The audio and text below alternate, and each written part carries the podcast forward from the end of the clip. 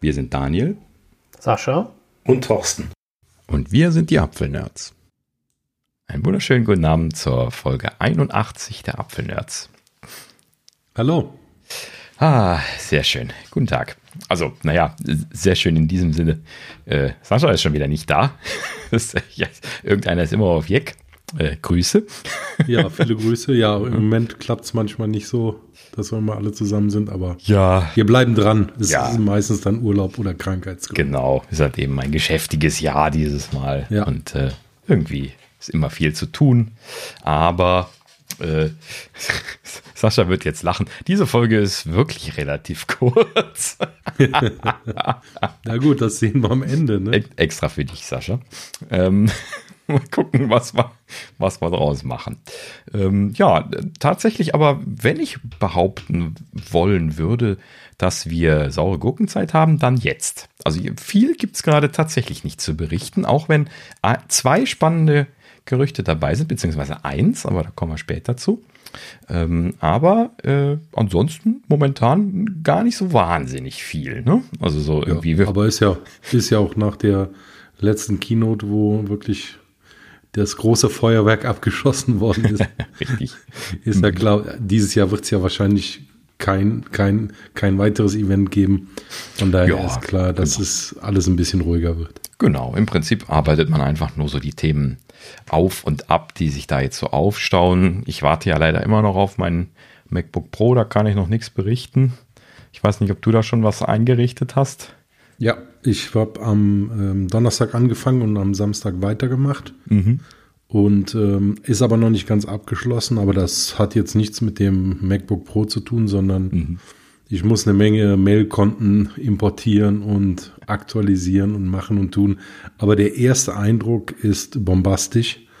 Also das 14 Zoll MacBook Pro ist wirklich wow, kann man nicht anders sagen.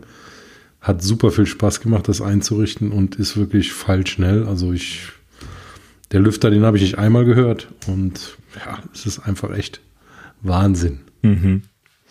Ja, sehr schön. Ja, Ja, jetzt äh, vielleicht kannst du ja noch ein bisschen, bisschen was berichten, wenn er weiter Ja. eingerichtet ist. Ne? also ich, ich mache mal so eine Zusammenfassung, wenn ich äh, komplett durch bin. Ja, genau. Ähm, habe einige Sachen installiert, aber da mache ich mir wirklich mal so, einen so einen kompletten Bericht und dann erzähle ich mal, was Sache ist. Mhm. Ja, vielleicht habe ich bis dahin meinen ja auch gekriegt. Da Genau, das machen wir zusammen. Ne? Genau. Dann erzählst du deine Sachen. Richtig. Du hast ja den 16 Zoll bestellt, glaube ich. Ne? Genau, und meiner hält sich auch vehement auf äh, 11. bis 18. November. Ähm, das äh, bin ich mal gespannt. Also noch kündigt sich nicht an, dass es in Vorbereitung ist. Ich äh, vermute, dass sie den 11. nicht halten können werden. War so ein bisschen meine Hoffnung. Aber vielleicht haben sie ja tatsächlich irgendwie ein bisschen Probleme, die aus der Fabrik rauszubekommen. Ähm, also es scheint nicht so zu sein, dass sie da das klassische äh, Under Promise Over Deliver äh, machen, wie sie das in der letzten Zeit gemacht haben, wenn man so konservative Zeiten bekommen hat. Ähm, aber gut, mal abwarten. Früher oder später werde ich ihn da haben. Frage ist nur, ob nächste oder übernächste Woche. Ja. Und äh, dann schauen wir weiter. Gut, aber ja, ich, mir, mir jucken auch die Finger. Ja, Wahnsinn. Na gut, so. Ähm, was gab's denn Neues diese Woche, Thorsten? Was ist Ja, das gestartet? große, große Fitness Plus ist endlich gestartet. Ah. Sehr gut. Ja, ne? Also ist am, wann war es? Letzte Woche Mittwoch, Donnerstag oder so gestartet, ne? Äh, Am irgendwie. zweiten, ne, oder? War es am zweiten oder dritten? Am zweiten. Boah, irgendwie sowas um den Dreh. Ähm, ja, also äh, ich, ich muss gestehen, ich habe dann heute nur eine Sache schnell ausprobiert. Natürlich ist die Woche so voll gewesen, dass ich und auch das Wochenende, dass ich noch nicht mal darüber nachdenken konnte, mal irgendwie Übungen zu machen. Ähm, aber ich habe es geschafft, einmal hier irgendwie gehen mit, wie es im Deutschen so schön heißt, auszuprobieren. Jetzt in der Mittagspause heute äh, Okay. habe ich mir hier Stephen Fry aufs Ohr gelegt für 45 Minuten und bin dann hier eine Runde durch die Kölner Innenstadt marschiert mit ihm. Das ist schon irgendwie ein, ein nettes Format. Das könnte ich mir auch so als richtigen Podcast einfach vorstellen. Ne, so mit, mit anderen Leuten spazieren zu gehen, die äh, was erzählen. Ne, das ist ja das Konzept. Und äh, das äh, ja, fand, fand, ich jetzt nicht schlecht. Also na, da eben so was über sich und seine Vergangenheit und so erzählt und äh, schon irgendwie spannend gewesen.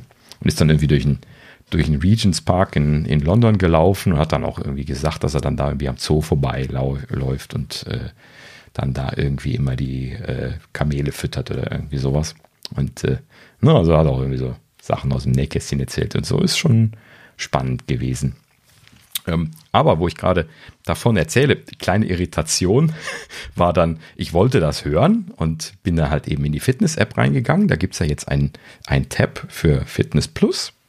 Die haben sie ja entsprechend erweitert. Und dort gibt es dann ähm, diese normalen Workouts, die kann man ja dann einfach starten. Das heißt, man geht da drauf und startet die und dann läuft das los.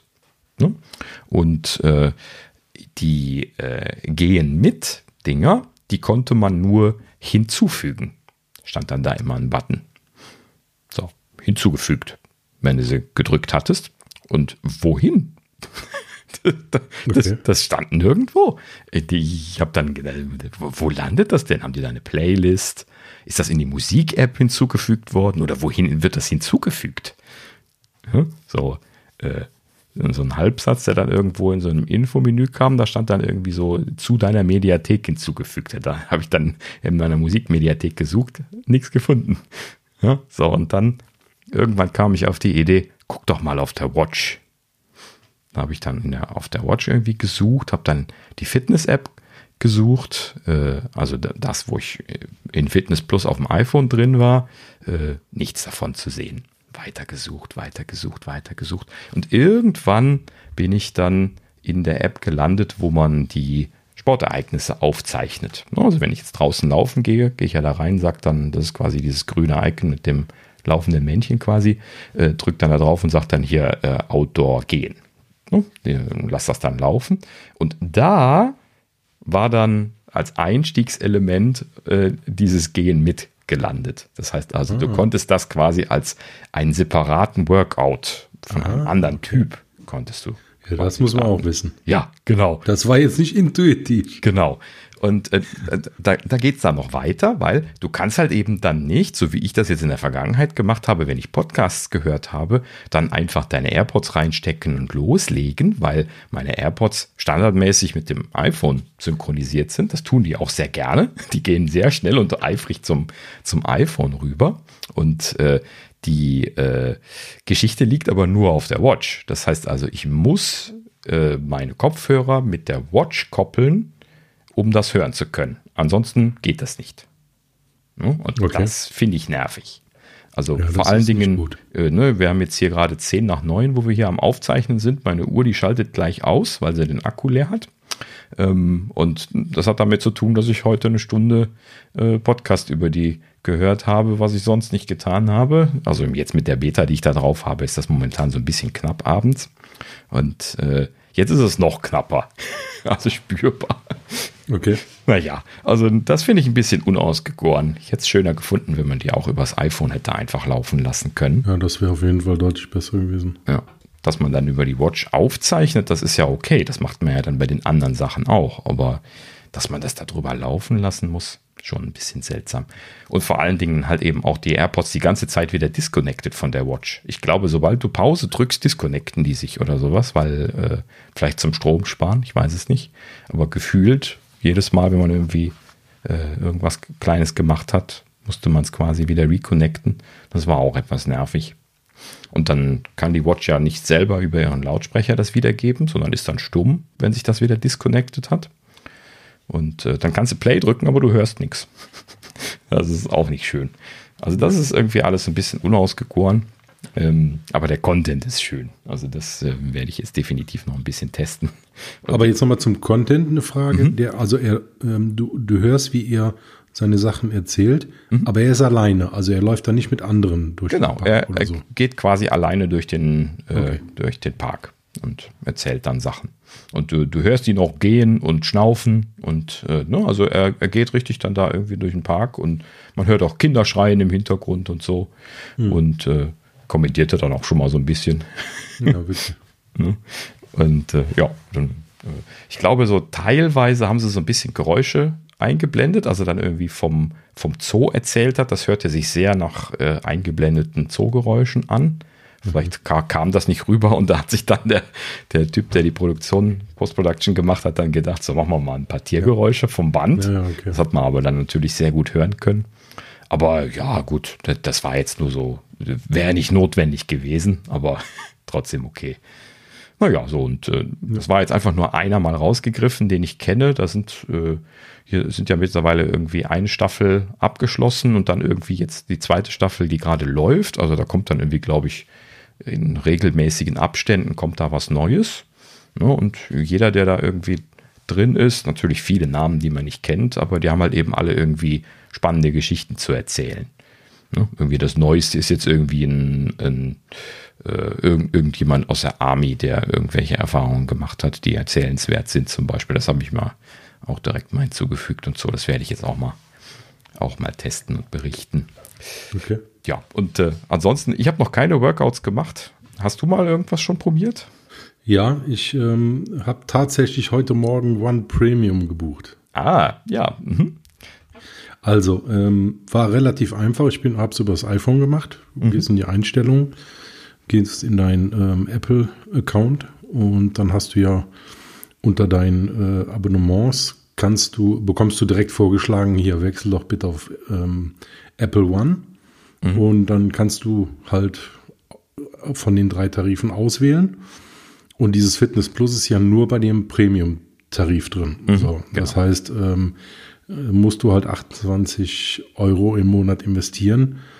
Ähm, jetzt ist es bei mir, ich habe auch die 2 Terabyte Cloud, also plus Apple Music, ähm, hatte auch mal Arcade und so weiter. Also mhm. es lohnt sich schon, vor allen Dingen, weil du dann noch mit fünf Leuten die Sachen teilen kannst. Ja, genau. Also ich habe es mit meiner Frau dann auch direkt geteilt. Also das macht schon Sinn und ähm, ja, auf lange Sicht ist es auf jeden Fall deutlich preiswerter, wenn du mit mehreren Leuten daran arbeitest.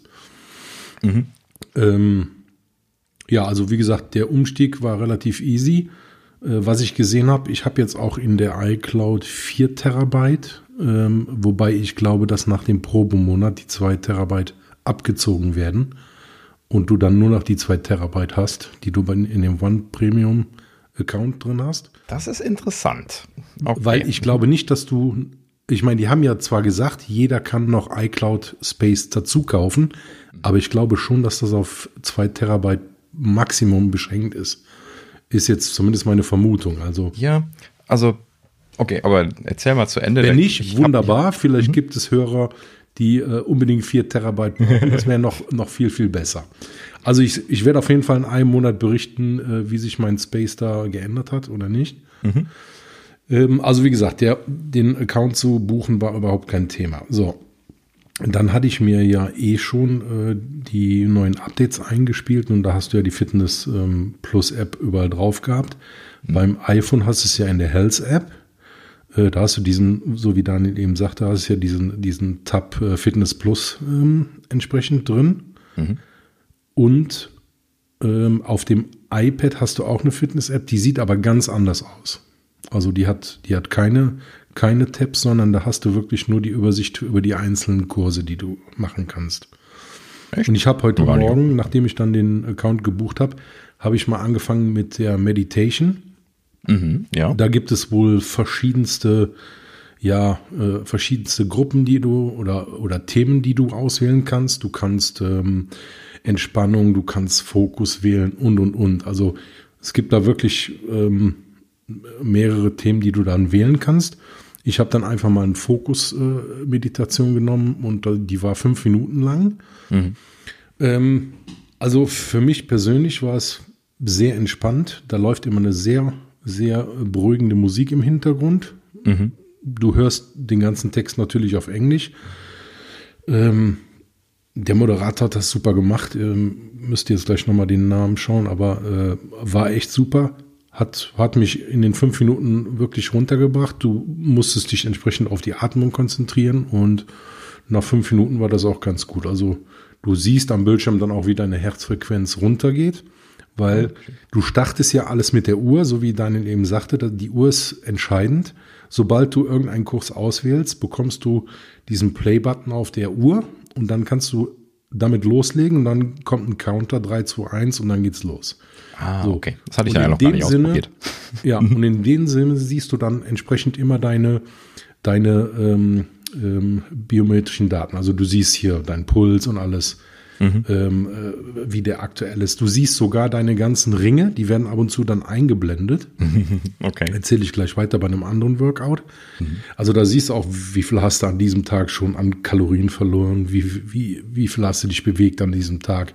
Und du siehst deine persönlichen Ringe auch nochmal mhm. in groß. Ja, so wie du es von der Uhr oder von dem iPhone kennst. Ja, das war der Einstieg. So, ich wollte danach direkt weitermachen, aber dann ähm, ist mein Sohn aufgewacht und dann war der Tag erstmal für meinen Sohn reserviert. Alles gut. mhm. Und jetzt eben vor der Aufnahme habe ich gesagt, komm, du musst noch ein, ein Workout musst noch machen. Und ich mache persönlich hier ganz viel, also äh, relativ regelmäßig ähm, mit einem Ergometer fahre ich hier drin in der Wohnung. Mhm. Normalerweise schaue ich mir irgendein Lernvideo auf YouTube an oder wo auch immer. Mhm. So, und das dauert dann 30 Minuten, 45 Minuten oder so fahre ich meistens. Und aber halt in einem ganz normalen Trott, das ist ganz locker, flockig. Äh, ich versuche immer meinen Puls auf, dem, auf demselben Höhe, so auf 115 zu halten, damit dann auch schön verbrennen, die Verbrennung anspringt und und und. Mhm. Ähm, also das ist wirklich mehr so auf Ausdauer. So. Ähm, und jetzt habe ich mir bei Fitness Plus den das Radfahren ausgewählt und zwar die, da gibt es eine Lehrerin, die Kim, und die habe ich gefunden, weil ich über den Filter gegangen bin. Im Filter kannst du eine, ähm, ja, praktisch einen Filter setzen, wie lange willst du trainieren? Fünf Minuten, 15, 30 Minuten, 45 Minuten. Mhm. Ich bin dann hingegangen, habe den auch mal auf 30 Minuten gesetzt und habe gedacht, okay, komm, du fährst immer regelmäßig 30 Minuten, kriegst ja, solltest du hinkriegen. Ne? So habe ich dann die 30 Minuten genommen und das war, jetzt stelle ich nochmal mit dem Filter bei mir hier auch auf die 30 Minuten. Übrigens, du kannst auch nach Trainern filtern und nach Musik filtern. Mhm. Ne? Also ähm, bei der Kim war das jetzt Rockmusik, was ich auch super finde, äh, mhm. war ja. perfekt. Aber du kannst jetzt auch sagen, ich möchte nur Trainings sehen mit Hip-Hop. Okay, dann kriegst du dann die Trainings angezeigt, die nur mit Hip-Hop laufen. Ja. So, und bei Radfahren mit Kim, ähm, das war die Folge 45 und zwar, das war eine Special-Folge zu Halloween. Sich also alle verkleidet. Ähm, die waren zu 1, 2, 3, 4 Mann, 5 Mann insgesamt. Ein, ein, ähm, eine männliche Person und vier weibliche Personen, die Kim auch weiblich. Und ja, haben dann Workout gemacht. So, und ich denke, okay, das machst du jetzt einfach mal mit. Und die machen so, so eine Art Intervalltraining. Das heißt, das ist nicht so locker flockig, sondern da hast du richtig immer Berg hoch, Berg runter, bisschen Pause, dann wieder mehr Speed. Und ähm, ja, die erklärt das halt super gut, weil die hat, im Grunde genommen hat die sich vor ein Skript gemacht und fährt mit dir durch Los Angeles und erzählt dir so, du fährst jetzt da den Berg hoch zu dem Leuchtturm oder weiß der Henker was. Also sie hat sich wirklich ein Skript ausgedacht und hat das auch von vorne bis hinten durchgezogen. Mhm. Die ganze Story war Halloween-mäßig als äh, Zombie-Story verkleidet. Das heißt, jedes Mal, wenn du einen Berg hochgefahren bist, äh, kam ein Zombie hinter dir her und du musstest dem natürlich weglaufen, ne, damit er dich nicht frisst. Ja, es war echt cool gemacht. Ähm, also ich bin begeistert von diesem Workout. Äh, ich kenne nur Peloton von der Werbung. Mhm.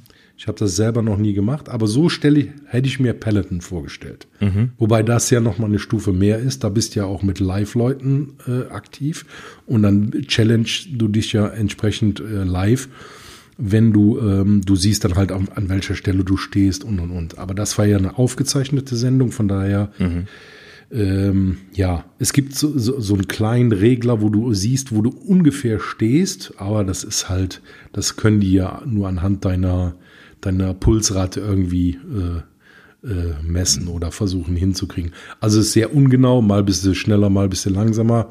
Ja. Im Gegensatz zu den anderen habe ich aber jetzt auch, äh, äh, war mir jetzt in dem Fall auch egal. Hm. Ich wollte halt nur mal den Workout mitmachen. Ja. Aber so wie ich mir Peloton vorstelle, genauso war das da. Und du hast halt das Feeling, du bist nicht alleine. Also ich sitze hier normalerweise alleine, fahre mein Fahrrad, gucke ein Lernvideo und das war's und gucke vielleicht aus dem Fenster. Und so hast du halt Interaktion. Ein ja. Nachteil ist natürlich, Ich kann da keine Lernvideos mehr gucken. du kriegst ja ständig da Na? Content äh, und, und Anfeuerung, Motivation und und und. Mhm. Aber es ist halt echt cool, weil du bist nicht alleine. Ähm, du fühlst dich, als wenn du mit der Gruppe da trainierst und äh, es gibt mehr Motivation auf jeden Fall. Und dieses Intervalltraining äh, war auch krass. Also das, ähm, ja, also ich war richtig gut am Schwitzen und ähm, es war sehr anstrengend. Und das Schlimme ist, die Kim hat noch nicht mal geschwitzt. Und die hat die ganze Zeit geredet, ist gefahren wie ein Teufel. Und du sitzt da und denkst dir, verdammt, was ist hier los? Ja, gut, diese Trainer sind nee, halt aber, fit, ne? aber wirklich, also mir hat super viel Spaß gemacht. Die zwei Workouts habe ich jetzt gemacht. Mhm. Ähm, ich werde noch versuchen, so ein bisschen Yoga, noch andere Sachen zu machen. Und jedes Mal, wenn ich was Neues habe, berichte ich darüber. Ja. Aber der erste Eindruck, wow, finde ich gut. Macht richtig Spaß. Ja, sehr schön. Ja. Ähm, an der Stelle, so, so, viel kann ich da auch hm, noch gar nicht ergänzen, jetzt außer mein Gehen, was ich eben schon erwähnt hatte. Ähm, das Einzige, was ich noch ergänzen kann, ist, dass ich mir auch noch One geklickt habe, One Premium. Das äh, hattest du ja gerade eben schon schon erzählt. Ähm, interessanterweise bei mir sind nicht 4 Terabyte äh, aufgeschlagen, sondern nur zwei. Äh, deswegen habe ich eben ach gesagt, weil bei mir ist das ganz anders gelaufen. Aber wir erinnern uns, ich habe ja diese zwei Apple IDs. Ich bin ja noch einer von den alten Hasen, wo die iCloud-Adressen noch nicht die iTunes Store-Adressen sein durften, also Accounts, Apple IDs mhm. sein durften. Und irgendwann ist das dann mal vor, vor, sehr, sehr langer Zeit dann irgendwann zusammengelegt worden, aber es gab nie die Möglichkeit, die getrennten Accounts zusammenzuführen. Und deswegen habe ich das immer noch. Und die Leute, die so lange Apple-User sind, die haben das auch, ne, wenn die dann nicht irgendwie neue Accounts gemacht haben oder so. Und äh, deswegen haben das dann so naja, also das, das macht immer wieder mal Probleme in der Vergangenheit. Und deswegen hatte ich da auch ja gesagt, dass ich bin, bin mal gespannt, ob das funktioniert alles, wenn ich jetzt die Umstellung mache. Aber äh, es hat ja jetzt auch, sie haben ja jetzt auch lange genug Zeit gehabt, alles gerade zu ziehen. One gibt es ja jetzt schon ein Jahr ungefähr. Ne? Und ähm, letzten Endes in Amerika haben sie das dann äh, alles erlebt. Da hörte man nämlich auch, dass äh, diese Leute mit den zwei Apple-IDs entsprechend Probleme hatten am Anfang, ihr iCloud-Kontingent äh, zugeordnet zu bekommen. Aber mittlerweile ist das super integriert. Das heißt also, ich klicke einfach nur mit meinem iTunes-Account, äh, klicke ich äh, One Premium. Und äh, in der FAQ stand dann auch schon drin, ganz eindeutig, du kannst das im Anschluss beliebig umstellen. Und zwar äh, geht man einfach in den iPhone-Einstellungen, äh, ähm, ich, ich, glaube da, wo man auch das Abo abschließt, ne? also unter Abonnement, wo man auch dann das One-Abo angeboten bekommt. Äh, und da kann man dann in dem Dialog, wenn man das abgeschlossen hat, äh, kann man dann ganz unten quasi äh, iCloud-Speicher zuordnen, auswählen und dann äh, alle registrierten Apple-IDs vom, vom Telefon auswählen. Das heißt also, ich bekomme äh, meine Apple-IDs von iCloud angeboten. Ich bekomme die von meiner Frau angeboten, die äh, mit im Family Sharing drin ist. Und ich bekomme auch meine äh, Store Apple-ID angeboten. Auf die ist es natürlich standardmäßig eingestellt, so ne, wie das halt eben ist, wenn man das shoppt. Aber man kann das einfach umstellen. Man klickt da einfach drauf und dann ist das auf dem anderen. So, und dann fragt er mich dann lediglich, ob ich das wirklich zuweisen will. Das Auto storniert nämlich dann in dieser Situation den existierenden, das existierende Abo. Ne, ich hatte dann logischerweise auf dem, auf dem iCloud-Account das äh, 2 Terabyte iCloud Drive-Abo laufen und mhm. äh, halt eben die anderen Sachen, zum Beispiel Apple Music, ja dann auf dem iTunes-Account. Ne? So, und das ist halt eben jetzt quasi damit konsolidiert. Ne? Also ja. das läuft jetzt okay. nur über den iTunes-Account und ist aber dann der Apple-ID von meinem iCloud-Account zugewiesen und ich kann das jederzeit ändern. Das ist also tatsächlich schön. Ähm, aber er hat mir auch gar keine Wahl gelassen. Also wenn mhm. ich das zuweisen wollte, dann wurde mein existierendes Abo-Auto storniert. Das ist dann auch okay. 1,37 Euro, haben sie mir zurückerstattet. Das war fast zu Ende gelaufen. Und äh, dann äh, wurde dann das andere zugewiesen. Und entsprechend habe ich auch gar nicht die Möglichkeit, diese 4 Terabyte zu klicken, die es ja jetzt wohl geben soll, wenn man das ergänzend macht. Ne? Mhm. Aber das scheint ich aber jetzt, nur. Ich habe jetzt gerade nochmal ja. auf meinem iPhone nachgeguckt. Ja. Ähm, es ist so, dass ich, wenn ich, ich du, du kannst ja diesen Speicherplan ansehen und ändern mhm. ne, in deinen Einstellungen. Ähm, wenn ich da rein steht, da steht Speicher insgesamt 4 Terabyte, iCloud Plus 2 Terabyte, da bezahle ich die 10 Euro im Monat. Mhm.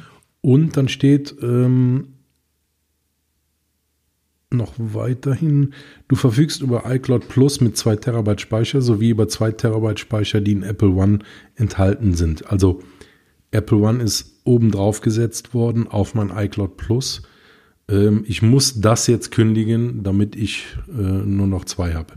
Ja, das ist interessant, dass das so unterschiedlich ist bei den un unterschiedlichen Varianten, ne? weil wie gesagt, ich habe gar nicht die ja, Möglichkeit, 4 Terabyte zu wählen und ich habe auch, wenn ich in den Dialog reingehe, dann steht da, äh, du hast ein Abo ne, hier von, von One Premium und kannst äh, nichts weiter auswählen. Dann ist dann auch gar nichts als Alternative angezeigt oder so. Ja, hm? aber ich kann auch bei der Downgrade, bei den Downgrade-Optionen, ah doch, da lässt er mich rein. Ja, also prinzipiell kannst du das ja jetzt stornieren, wenn du nicht mehr als zwei Terabyte brauchst, dann äh, kannst du das eine benutzen.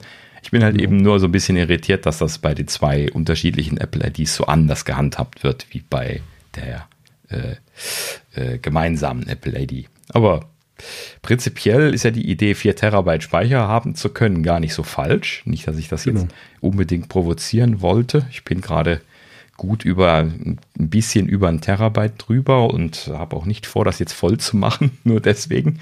Ähm, aber äh, ja, für die Leute, wo das Sinn macht, gäbe es ja jetzt immerhin die Möglichkeit dann, wenn man nicht zwei getrennte Apple IDs hat.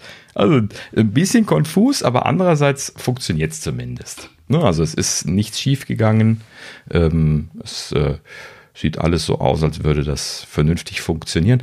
Ich bin sogar glückselig im Prinzip, weil ich kann jetzt meinen äh, iCloud-Speicher äh, mit meinen äh, iTunes bzw. App Store-Gutscheinen bezahlen. Das konnte ich vorher nicht, weil ich habe ja das über den iCloud-Account bezahlt und da äh, hätte ich dann separat nochmal Gutscheinkarten äh, aufladen müssen und äh, logischerweise habe ich das sonst immer nur mit dem mit der App Store Apple ID gemacht. Und äh, ne, also, um das gerade nochmal zu erzählen, es gibt ja sehr oft im Einzelhandel so Aktionen, wo man äh, 10, 15, 20 Prozent Rabatt auf die äh, App Store Guthabenkarten bekommt. Äh, meistens ist es so, wenn man eine 100 Euro Karte kauft, dann äh, 20 Prozent äh, bekommt, beziehungsweise ich warte da immer drauf, sagen wir mal so, es ist nicht immer. So, und ähm, das kann man natürlich auf alles anwenden, was äh, elektronische Waren bei Apple sind. Ne? Also Produkte kann man damit nicht bestellen, aber äh, man kann halt eben Apps kaufen äh, ne? und äh, irgendwie In-App Purchases und halt eben auch Abos hm, und solche Geschichten bezahlen. Und da kann man halt eben, wenn man die mit 20% Rabatt oder Bonus ist, letzten Endes kommt das ja fast auf dasselbe raus, äh, ob man jetzt einen Bonus kriegt oder Rabatt, aber das, das unterscheiden sie hier und da schon mal. Und dann kann man halt eben dann damit alles bezahlen. So, und bisher konnte ich das alles bezahlen, außer die 10 Euro im Monat äh, für, das, äh, für den iCloud Drive Speicher. Und das hat sich jetzt bei mir dann gerade jetzt erledigt, weil jetzt kann ich das alles über den einen Account machen. Den habe ich jetzt auch gerade nochmal wieder fett aufgeladen, das war mir ausgelaufen. Und äh, das kann ich also auch sehr empfehlen, weil mit den 20% Rabatt ist das dann immer nochmal ja, noch äh, Geld, ja. äh, ein Schnäppchen quasi. Ne? Also das, das, das lohnt sich dann überall. Ne? Wenn man drüber nachdenkt, dass ich halt eben da jetzt schon seit langer Zeit Apple Music drüber laufen lasse, das ist halt eben dann schon nochmal ein paar Euro weniger effektiv natürlich ja. nur. Ne? Läuft ja. die Aktion denn noch? Ähm, ja, es gibt ja immer so äh, wiederholt äh, neue Aktionen. Ähm, ich benutze da eine App, die äh, mir quasi diese Aktion zeigt. Ich muss mal gerade mal das Telefon greifen. Ähm, und zwar benutze ich da, das können wir mal in die Show Notes packen. Ähm, die App heißt Rabatt auf Deutsch. Und äh, Rabatt ist quasi so eine Community-driven Geschichte. Ich habe da auch schon mal Rabatte eingereicht, wenn ich die irgendwie hier so in Prospekten oder sowas von Einzelhändlern sehe.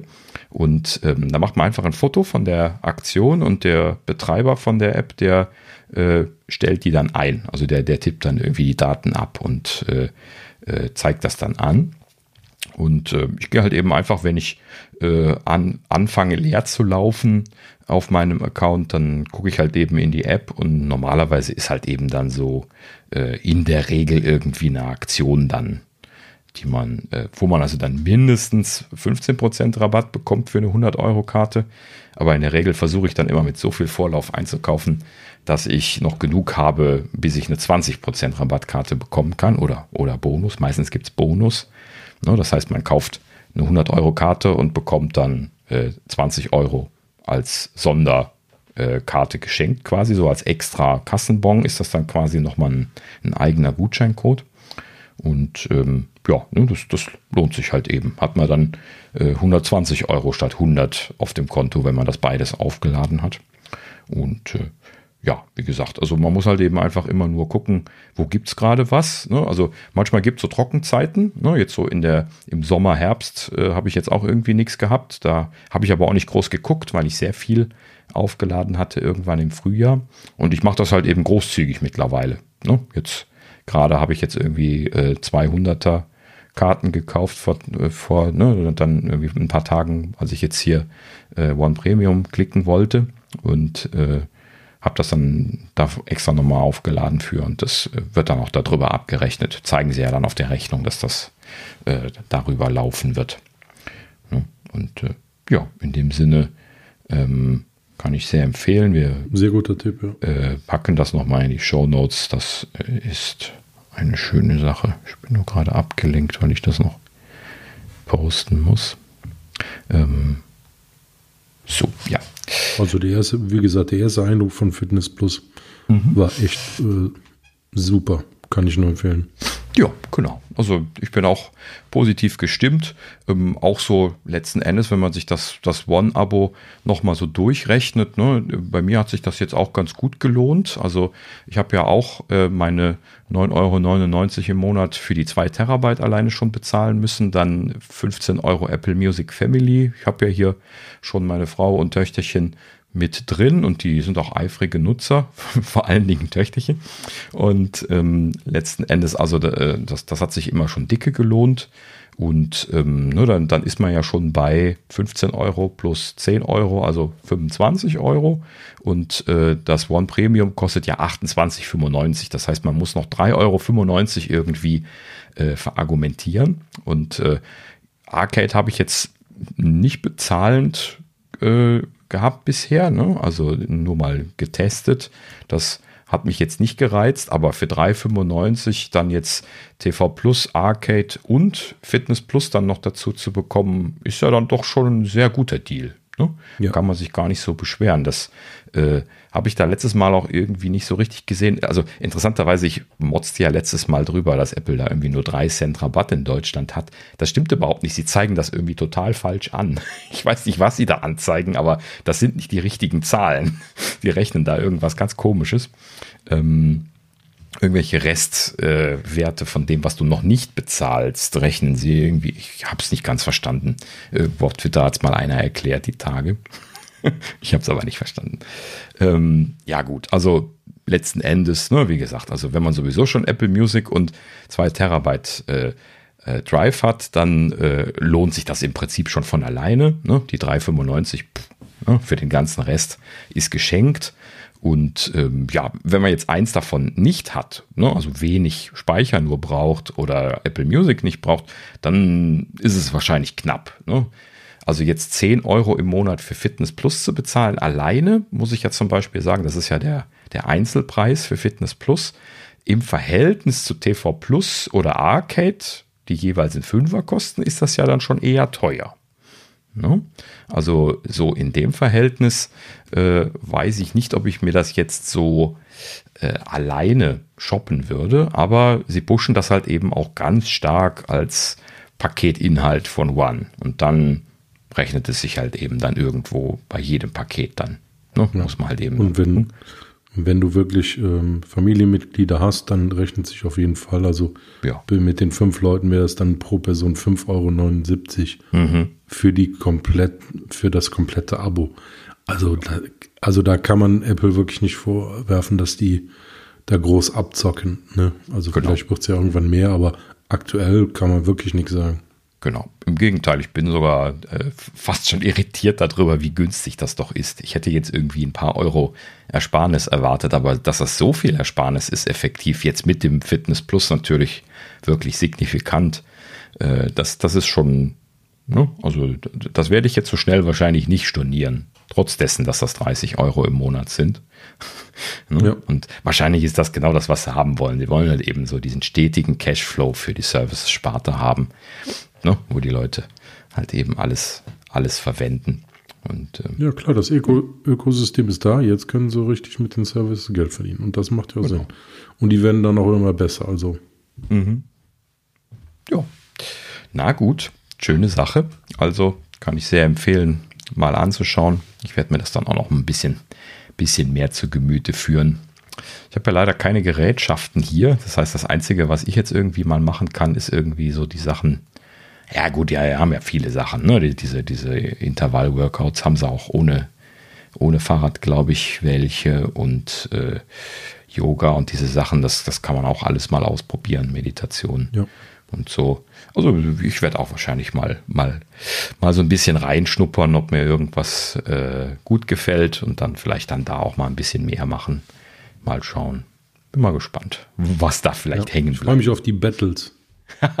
ja, die, äh, das, das. Äh Wenn Sascha wieder da ist, dann müssen wir unbedingt mal äh, überlegen, was wir da zusammen machen können. ja, genau, dann, dann betteln wir uns. großartig. Ja, Sascha, weißt du, was sehr schwebt, vorschwebt? mhm. Ja, gut. So, haben wir noch irgendwas zu ergänzen zu dem Thema? Ansonsten. Nee, erstmal nicht. Also ja. wir liefern auf jeden Fall nach, sobald wir da weitermachen. Genau, wir berichten noch. Gut, so, dann äh, kommen wir nochmal auf ein Thema, was wir letzte Woche hatten, und zwar die äh, Update-Problematik äh, bezüglich der äh, T1, T2, M1 Max, wir hatten ja drüber gesprochen, äh, ist jetzt von Apple gefixt worden. Und sie haben dann auch ein bisschen noch äh, dazu geschrieben, was das Problem gewesen ist. Und ähm, tatsächlich ist es nur ein Problem der T2-basierten Macs gewesen. Ne? Also weder T1 noch M1-Prozessoren sind, also beziehungsweise T1-Chip und M1-Prozessor sind betroffen gewesen, sondern nur der T2 konkret.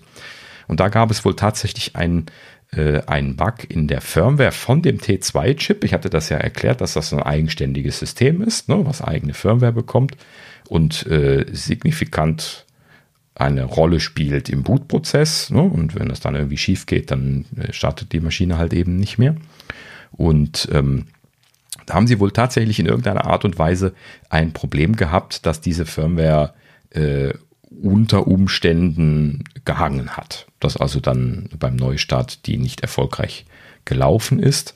Und äh, natürlich gilt das, was wir schon besprochen hatten. Ne? Also man kann mit dem Apple Configurator äh, und einem anderen Mac äh, die Rechner wiederherstellen, beziehungsweise erstmal reparieren, möglichst ohne Datenverlust und im Zweifelsfall, äh, Zweifelsfall wiederherstellen. Es soll wohl das Reparieren funktionieren in der Situation, weil ja einfach nur ein kleines Problemchen in der Firmware irgendwie aufgetreten ist. Ähm, und die, das lässt sich dann wohl durch Reparieren dann so wiederherstellen, dass das nicht direkt wieder hängt. Also das war nicht das Problem. Ähm, so, und äh, letzten Endes konnte man das also so wiederherstellen, ähm, aber sie haben das jetzt äh, gefixt, dass das nicht mehr auftritt. Das heißt also die äh, Monterey-Updates und auch die, die anderen Updates, wo die äh, T2-Firmwares jetzt mit ausgerollt werden, also auch von Big Sur zum Beispiel, das war ja nicht nur Monterey, sondern im Prinzip alle aktuellen Betriebssystemvarianten, weil die jeweils auch dann die aktuelle Firmware von dem T2-Chip drin hatten. Und ähm, in diesem Sinne haben sie das jetzt gefixt und wenn man jetzt Updates macht, dann äh, ist das wieder mit der üblichen Wahrscheinlichkeit, dass das ausfällt. Also eigentlich nicht. Das ist ja eigentlich ein sehr seltenes Phänomen normalerweise. Und das war halt eben jetzt nur deutlich erhöht von der Wahrscheinlichkeit her. Ähm, wobei Apple immer noch sagte, in seltenen Fällen. Ne? Also das, das muss äh, eben, müssen nicht sehr viele Leute gewesen sein. Aber lange Rede, kurzer Sinn, die Leute, die jetzt aus Sorge um Update äh, Probleme da jetzt drauf gewartet haben, können jetzt äh, einfach die, äh, die Updates laden und installieren. Das Problem ist behoben. Gut. So. Dann äh, habe ich mir angeschaut, äh, 52 Audio hatte da, kannte ich auch noch nicht, einen YouTube-Kanal, äh, hatte hier einen äh, Teardown von den AirPods 3 gemacht. Und äh, Das äh, habe ich mit äh, äh, natürlich der, der üblichen Freude mir angeschaut. Ich gucke ja immer äh, alles an, was, was Teardown ist, wenn es irgendwie ein bisschen was interessant ist. Und äh, in diesem Fall ist das ganz interessant zu sehen gewesen, dass äh, die äh, AirPods der dritten Generation halt eben ja ähnlich aussehen wie die AirPods Pro, aber der Innenaufbau ist komplett anders. Das ist schon interessant. Also die, die haben äh, also äh, im Prinzip das, das Innere so einmal von links auf rechts gekehrt. Also der, der Prozessor, der ist jetzt in dem Stamm ganz unten am, an der Spitze. Ja, vorher war der so mitten in, in, in diesem runden Teil. Und äh, die Batterie, die ist jetzt nicht mehr im Stamm, also nicht, nicht, nicht wie bei den Pros im Stamm, sondern die ist jetzt als äh, quasi Coin-Cell, also so wie, wie, so eine Knopfzelle sieht das jetzt aus, äh, ist jetzt in dem Kernbereich vom, vom Kopfhörer, direkt hinter dem Treiber, also dem Lautsprecher. Und äh, das heißt also, das sieht alles äh, ganz anders aus, wenn man sich von innen anschaut. Und äh, äh, irgendwie interessant. Also da scheinen sie ein ganz neues Design, technisch zumindest gemacht zu haben. Äh, die, dieses Modul, wo der H1-Chip drauf sitzt, ist zum Beispiel auch deutlich kleiner geworden als im, in den AirPods Pro. Ähm, und das ist ja derselbe Chip, ist vielleicht jetzt nur irgendwie eine neue Iteration, beziehungsweise das ist ja auch das Modul, was man da sieht. Ne, so wie in der Apple Watch ist da ja auch so ein, so ein Modul drin, was irgendwie verschiedene Sachen zusammenfasst. Und das haben sie da jetzt in diesem Fall nicht aufge, aufgehebelt. Das würde das ja dann zerstören, sondern äh, haben das dann nur einmal so gezeigt. Und äh, ja, ansonsten eigentlich ganz spannend. Also ähm, die Zusammenfassung im Prinzip ist, ähm, dass der technische Aufbau einfacher ist. Also die Pros, die sind schon noch etwas ausgefuchster. Ähm, dann äh, haben sie halt eben drei Mikrofone pro AirPod äh, drin. Das ist allerdings, glaube ich, auch bei den Pros der Fall. Ne? Also eins für den, für den Innen und zwei für außen. Ne? Also quasi einen unten am Stamm und einen so hinten außen. Äh, ne? So für Ambience. Und äh, das, das haben sie jetzt hier auch drin. Also viele Sachen halt eben trotzdem immer noch ähnlich wie bei dem AirPod Pro. Und ähm, ja, ansonsten äh, sehr große Antennen drin. Also das macht Apple ja wirklich gut bei den, bei den AirPods. Ne? Die haben ja nie Konnektivitätsprobleme in diesem Fall so riesige Folienantennen. Die eine, die macht quasi den ganzen Stamm, äh, äh, geht die so rund. Das ist halt eben nur so eine Folie, deswegen ist das ganz dünn. Und dann gibt es ganz oben an der Oberseite von dem AirPod gibt es auch noch eine, eine, zweite Antenne. Und äh, damit scheinen sie auszukommen. Das ist schon interessant. Ja, und ähm, diese, ähm, diese kleine Knopfzellenbatterie, die hat es mir irgendwie angetan. Das hatte ich aber irgendwann auch schon mal gesehen. Ich weiß nicht, in welchem AirPod die schon mal drin war. War das vielleicht der AirPod zweite Generation oder so? Irgendwo waren auch diese, diese äh, so wie silberne Knopfzellen aussehenden Lithium-Batterien schon mal drin. Und die ist, die ist jetzt, nee, nee, nee, nee, ich meine bei den AirPods konkret. Ähm, also so, so eine kleine, die sehen halt eben aus wie eine etwas dickere Knopfzelle, sind aber Lithium-Batterien halt eben in so einem Metallgehäuse wie die kleinen Knopfzellen, die billigen, die man so in Spielzeug drin hat oder so. Und ähm, das äh, habe ich mal nachgelesen, das ist eigentlich ganz spannend, weil die kommen hier von Warta aus, aus Köln, beziehungsweise Köln. Äh, in, in Köln sitzt zumindest Warta, die Zentrale. Ich weiß nicht, ob das äh, hier hergestellt wird, aber äh, die kommen hier von, von Warta Deutschland. Also die, äh, die bauen da jetzt solche äh, hochkapazitiven Zellen, die in äh, Metallgehäuse gekapselt sind. Und das ist halt eben dann eine aufladbare Lithiumzelle, die halt eben ein stabiles Gehäuse drumherum hat. Und das ist der, der Unterschied zu den typischen Lithiumzellen, wie wir die so aus iPhone und äh, Mac zum Beispiel kennen. Das sind ja einfach nur so äh, im Prinzip gewickelte Batteriezellen, wo so ein äh, Kunststoff drumherum gewickelt worden ist und dann werden die eingeklebt. Ja, wenn man irgendwie äh, die irgendwie böse behandelt, dann gehen die ja relativ schnell kaputt. Ja, und diese, diese Zelle, die da in dem Airport drin ist, das ist halt eben so, das musst du dich wahrscheinlich anstrengen, dass du da irgendwas mitgemacht bekommst. Ja, das ist äh, irgendwie interessant. Da hat wohl Warta tatsächlich in den letzten Jahren intensiv dran geforscht und entwickelt. Das heißt also, das ist so äh, aktueller Stand der Technik für diese kleinen Akkus. Äh. Super, Sache. vor allem wenn du so einen Abnehmer wie Apple hast, das ist doch mhm. perfekt. Ja, genau. Ne, also die, die, scheinen da einen Großteil der Produktion abzunehmen. So, so hieß es. Weiß natürlich keiner so genau wie immer. Ähm, ja, aber schön zu lesen. Man freut sich ja dann doch immer, wenn dann mal äh, aus dieser riesigen Apple-Lieferkette dann auch mal jemand aus Deutschland dabei ist. ja. Hm, sehr schön. Ja, also äh, interessant, sich das mal anzuschauen. Ähm, wir können mal einen Link in die Show Notes packen, dann könnt ihr euch das auch mal anschauen, wenn euch das interessiert. Und äh, ja, ist halt eben schön zu sehen. So, dann kommen wir mal wieder zur, zur traurigen Ecke. In Anführungsstrichen ist es unweigerlich, äh, dass Apple halt eben Geräte irgendwie aus, der, aus dem Support rausnimmt. Jetzt hat es das iPad der vierten Generation erwischt. Das ist jetzt offiziell auf die Liste der obsolet Geräte gekommen und ähm, hat interessanterweise damit jetzt äh, mehr Zeit rumgebracht als üblich, denn obsolet werden die Geräte eigentlich schon nach, äh, äh was war es jetzt, sieben oder acht Jahren, glaube ich. Und äh, das, äh, ich meine, nach sieben waren sie Vintage und nach acht waren sie obsolet, so. Und äh, das äh, iPad der vierten Generation ist aber 2012 eingeführt worden. Das heißt also, das haben sie tatsächlich äh, noch länger mitgezogen jetzt. Schon interessant, wenn man drüber nachdenkt. Aber äh, wir erinnern uns so, also wer wie hier lang, äh, langjährig wollte ich schon sagen, so lange gibt es uns noch gar nicht, aber zumindest schon häufiger mal Apfelnerds gehört hat, der hat äh, mich und Thorsten schon mal über äh, die Langsamkeit der dritten Generation iPad schimpfen gehört. War es Sascha oder warst du das? Bin gerade irritiert. Nee, das war Sascha. Sascha war das, ne? Genau, ich äh, muss mich korrigieren. Ich Sascha hatte das ähm, iPad 2 und dann das erste R. Ah ja, genau. Mhm. Ja, das ist so. Äh, war es bei mir. Nee, ich habe das zweite eher dann erst gekauft, ja. Ähm, ja, gut, aber das war halt eben diese Geschichte mit äh, das erste Retina-iPad, die dritte Generation, ähm, die ist halt eben so wahnsinnig langsam gewesen. Da haben sie so gerade diese hohe Auflösung mit ja. geschoben bekommen. Und das war so schlecht von der Performance her beim Nutzen. Und als das dann zwei OS-Updates bekommen hatte, war das nicht mehr zu gebrauchen. Hm. Große. Ne?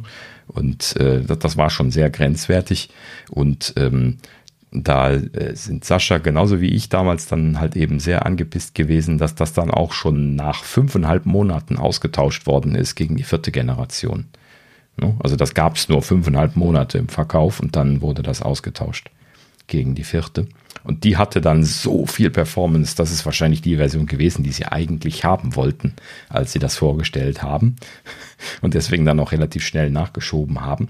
Und äh, dieses Gerät haben sie so schnell nachgeschoben, weil sie die Transition auf den Lightning-Anschluss gemacht haben. Man glaubt es ja kaum, aber das ist ja jetzt auch schon so lange her.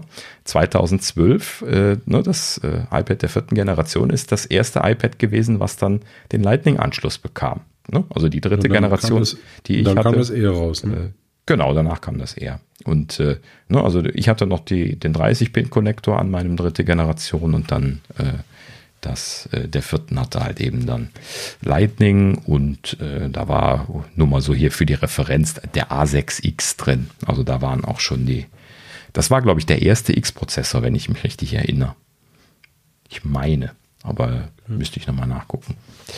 Ähm, vielleicht gab es eine 5X, dann, aber ich, das war halt eben dann diese Geschichte mit dem iPad der dritten Generation. Ich glaube, da gab es eben keinen X. Und das danach war dann der erste X, meine ich. Und dann hatten die halt eben dann viel mehr Dampf. Aber das ist aus dem tiefen Hinterkopf gegraben. Ja. Gut. Ja, aber. Ja, und das erste iPad äh, hat man natürlich, oder?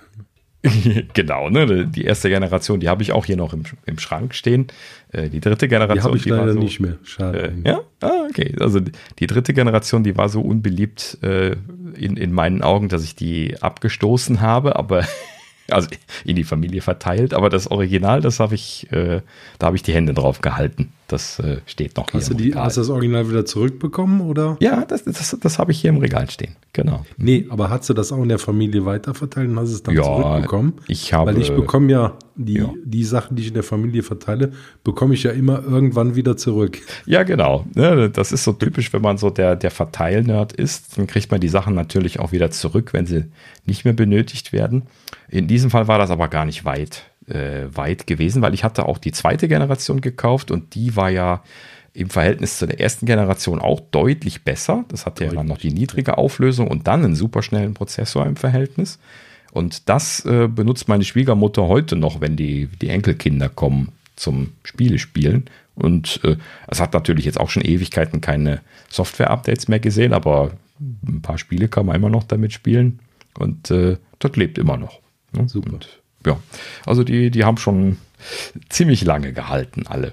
Ne? Und äh, ja, deswegen musste ich das auch mal kurz, kurz erwähnen. So, äh, apropos erwähnen, Kleinigkeit nur, aber wie gesagt, wir hatten ja diese Woche nicht viel.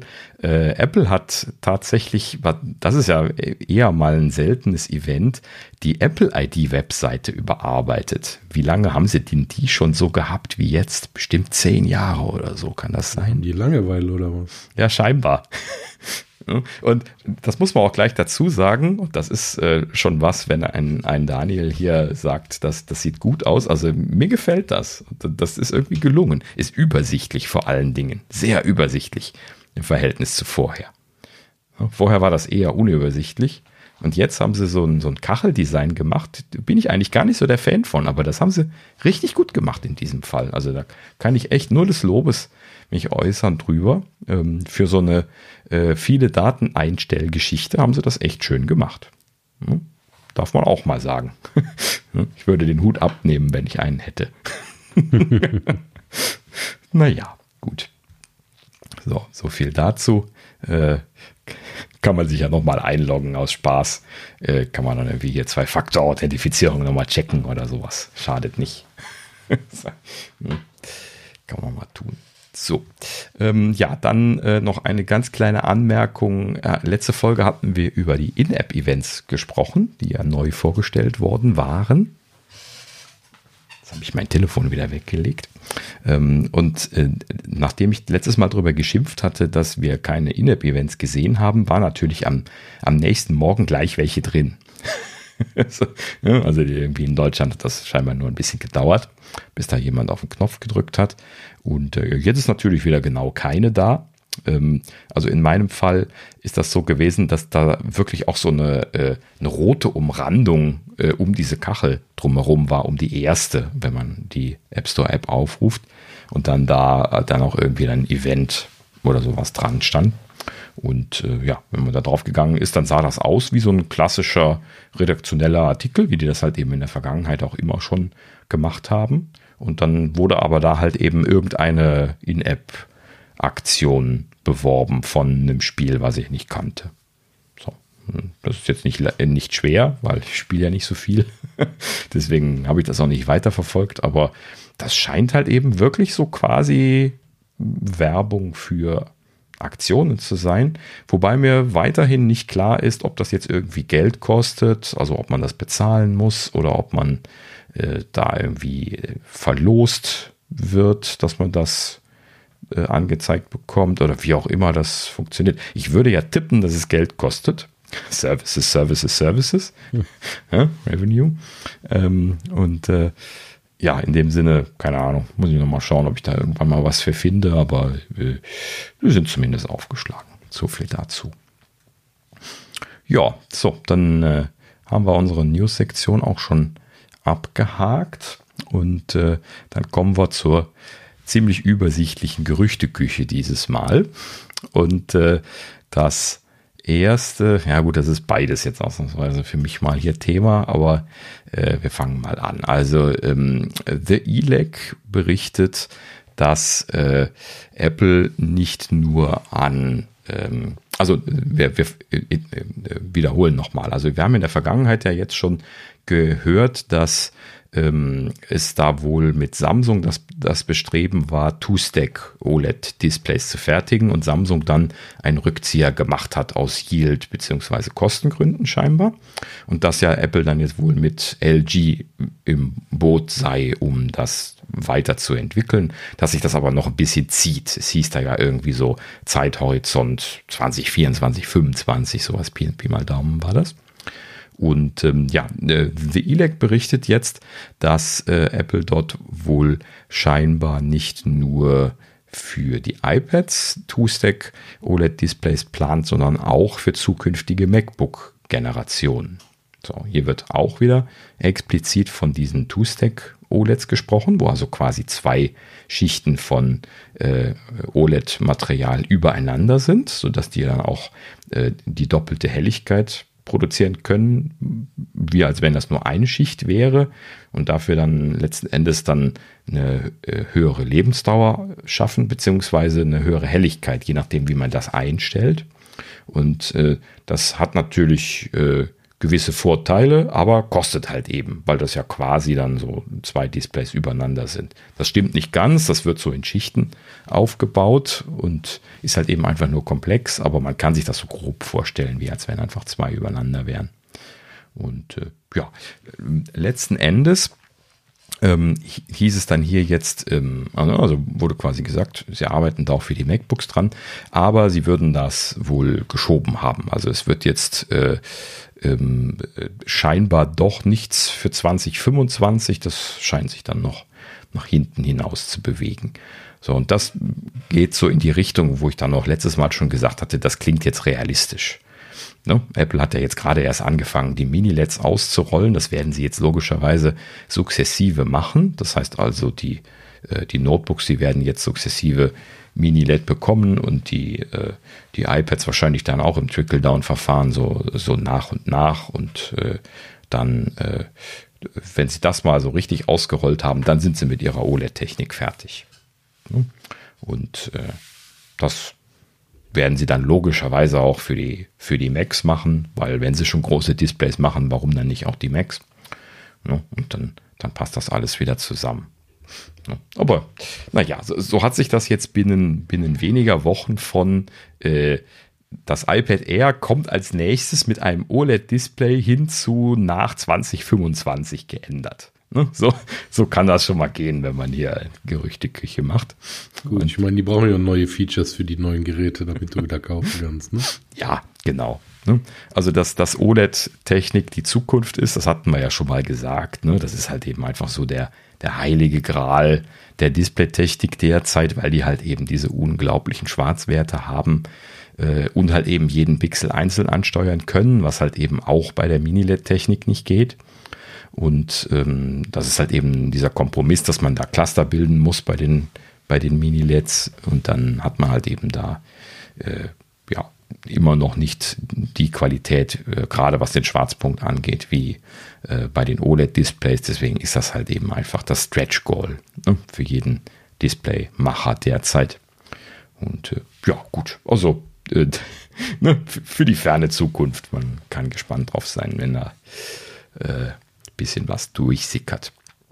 So, aber apropos gespannt sein, in diesem Fall habe ich jetzt das spannendere Thema mehr äh, als zweites vorbehalten und zwar äh, The Information berichtet, dass irgendwo aus Apple, und das ist ja tatsächlich sehr selten, äh, die Apple Silicon Roadmap rausgefallen ist. Und das, äh, hui, da habe ich mich ja jetzt schon gewundert. Also ist es nicht so super konkret. Wahrscheinlich sind das irgendwie nur äh, drei Zeilen Text gewesen, die die da gekriegt haben. Aber äh, das ist schon, glaube ich, eine Leistung, das überhaupt aus Apple rauszukriegen. Äh, deswegen äh, eigentlich eher ein, seltenes Ereignis, weil ja, das muss ja Apple intern sein. Da äh, ist ja noch nicht viel Know-how oder da ist ja nicht viel Know-how in der Lieferkette drin. Ne? Wer, wer weiß denn über zukünftige Prozessoren irgendwas zu berichten, mhm. solange das noch nicht in der Produktion ist, außer mhm. TSMC und die halten dicht, das wissen wir. Ne, da ist ja nichts rausgekommen bisher. Und äh, naja, also so in dem Sinne. Und ähm, wir können uns mal ein bisschen was anschauen, in welche Richtung sich das jetzt entwickeln wird. Also das ist so ein kleines bisschen konfus, direkt als Vorwarnung. Es äh, können, äh, kann natürlich auch ein, äh, ne, irgendwie eine, eine, totale Finte sein. Also alles immer wie so üblich, ne, with a grain of salt, so ein bisschen vorsichtig betrachten, aber es passt zumindest zu dem, was man sich jetzt als äh, Weiterentwicklung vorstellen könnte. So, also ähm, an dieser Stelle ist, ähm, äh, was halt eben bei diesen seltenen Leaks tatsächlich oft der Fall ist, äh, haben wir hier ähm, die Codenames bekommen. Das heißt also, es gibt definitiv Prozessoren, die da heißen Ibiza, Lobos, Palma und Rhodes. So, das sind die vier Namen, die da rausgefallen sind. So, und alle äh, vier Varianten äh, sind halt eben in irgendeiner Art und Weise ähm, Prozessoren von, von dieser Roadmap. So, fangen wir mal einfach mal oben an. Also Ibiza ist jetzt hier für, für mich der erste. Ähm, das wird beschrieben als äh, ein Prozessor, der weniger leistungsstark ist und wahrscheinlich für MacBook Air und oder iPad zum Einsatz kommt. Das erinnert uns an etwas. Also mit hoher Wahrscheinlichkeit der M2, wenn wir ihn mal so nennen wollen. Keine Ahnung, ob sie es beibehalten, ne? aber äh, wir nennen ihn mal einfach so. Und ähm, das ist natürlich anzunehmen gewesen, dass ein M2 kommen wird und ne, dass der im Prinzip schon in den Startlöchern steht. Ähm, das wird ja dann wahrscheinlich nächstes Jahr rausfallen. Hatten wir ja schon vermutet, dass die da einen zweijährigen Tunus machen werden. Äh, entsprechend soll der auch in 5 Nanometer gefertigt werden, also mit der existierenden Strukturbreite. Das heißt also, sie machen auch keinen großen Shrink. Ne? Das sind ja dann in der Regel die spannenderen Schritte, ne? wenn sie eine, einen Architektur-Shrink machen. Ähm, aber das ist jetzt hier in diesem Fall scheinbar nicht geplant. Also M2 wird wahrscheinlich einfach nur eine Iteration vom M1 sein. Natürlich kann man den jetzt schön weiterentwickeln, auch auf derselben Architektur. Ähm, also Strukturbreite äh, kann man da ja immer noch was rausholen. Ne? Ähm, in dem Sinne ist jetzt wahrscheinlich für das Gerücht nicht so spannend, weil da kommen jetzt noch die, die größeren Brummer.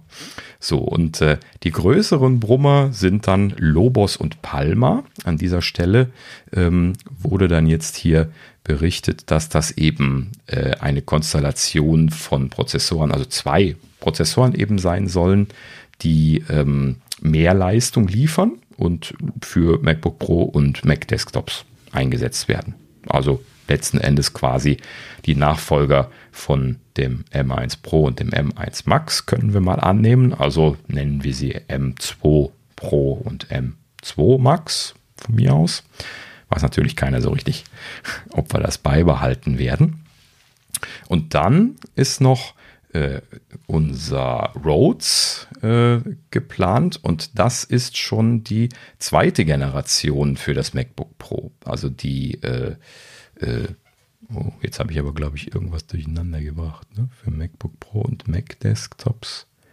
Ah, ich glaube, dritte Generation hieß das. Also das sollte dann schon noch der nächste Chip danach sein. Genau.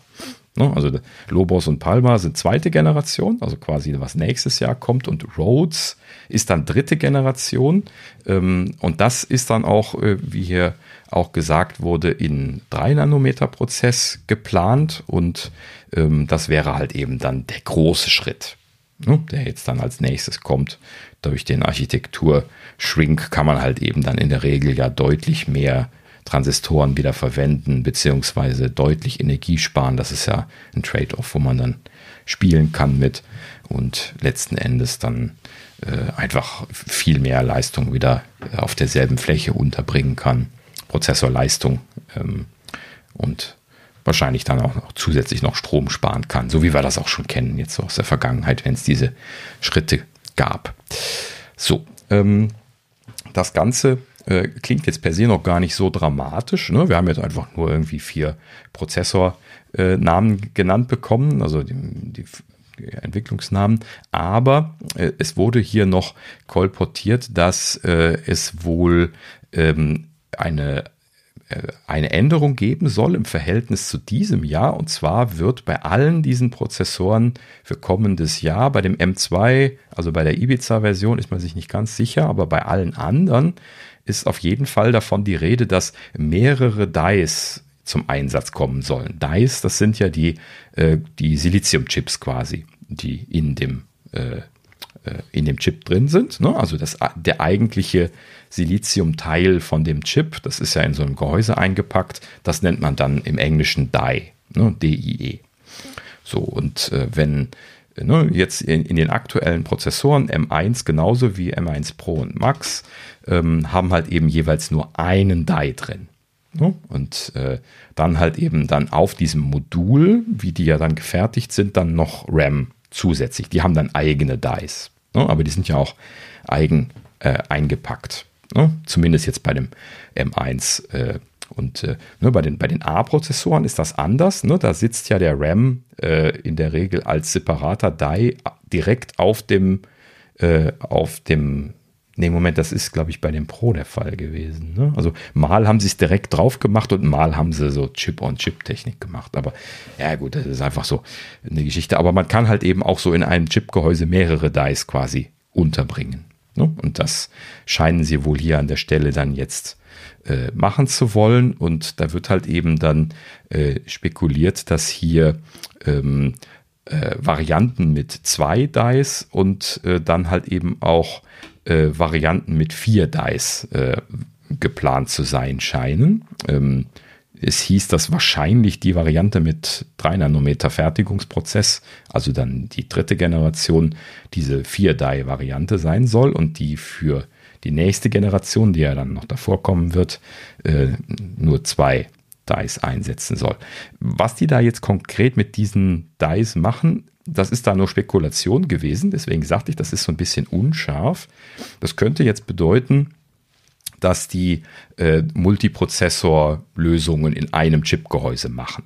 Ne, dass sie einfach zwei Chips nebeneinander packen ne, und die als, als Multiprozessorsystem in einem Chip-Package dann quasi benutzen. Das wäre eine Möglichkeit. Die andere wäre, dass sie quasi ähm, effizienter fertigen wollen, indem sie die auseinanderziehen, die Sachen, weil die GPU zum Beispiel, ja, besonders wenn man sich den M1 Max anschaut, schon sehr groß ist und sehr viele Transistoren braucht und deswegen dann dort die Ausschussrate entsprechend hoch wird. Also diese Chips werden dann so teuer, weil die Ausschussrate so hoch ist. Da muss ja nur an einer ungünstigen Stelle ein Transistor kaputt sein, dann kann man im Prinzip da äh, große Teile von diesem Chip nicht mehr brauchen.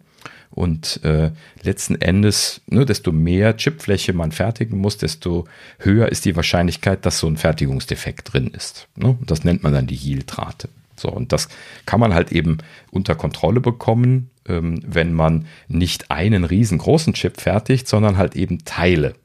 Ne? Also zum Beispiel äh, ne, äh, einen Chip, wo äh, CPU, Beschleunigerbausteine und sonst irgendwas drin ist und dann einen Chip, wo nur die GPU drin ist, weil die GPU ja per se schon mal das Größte ist ne, bei diesen größeren Chips.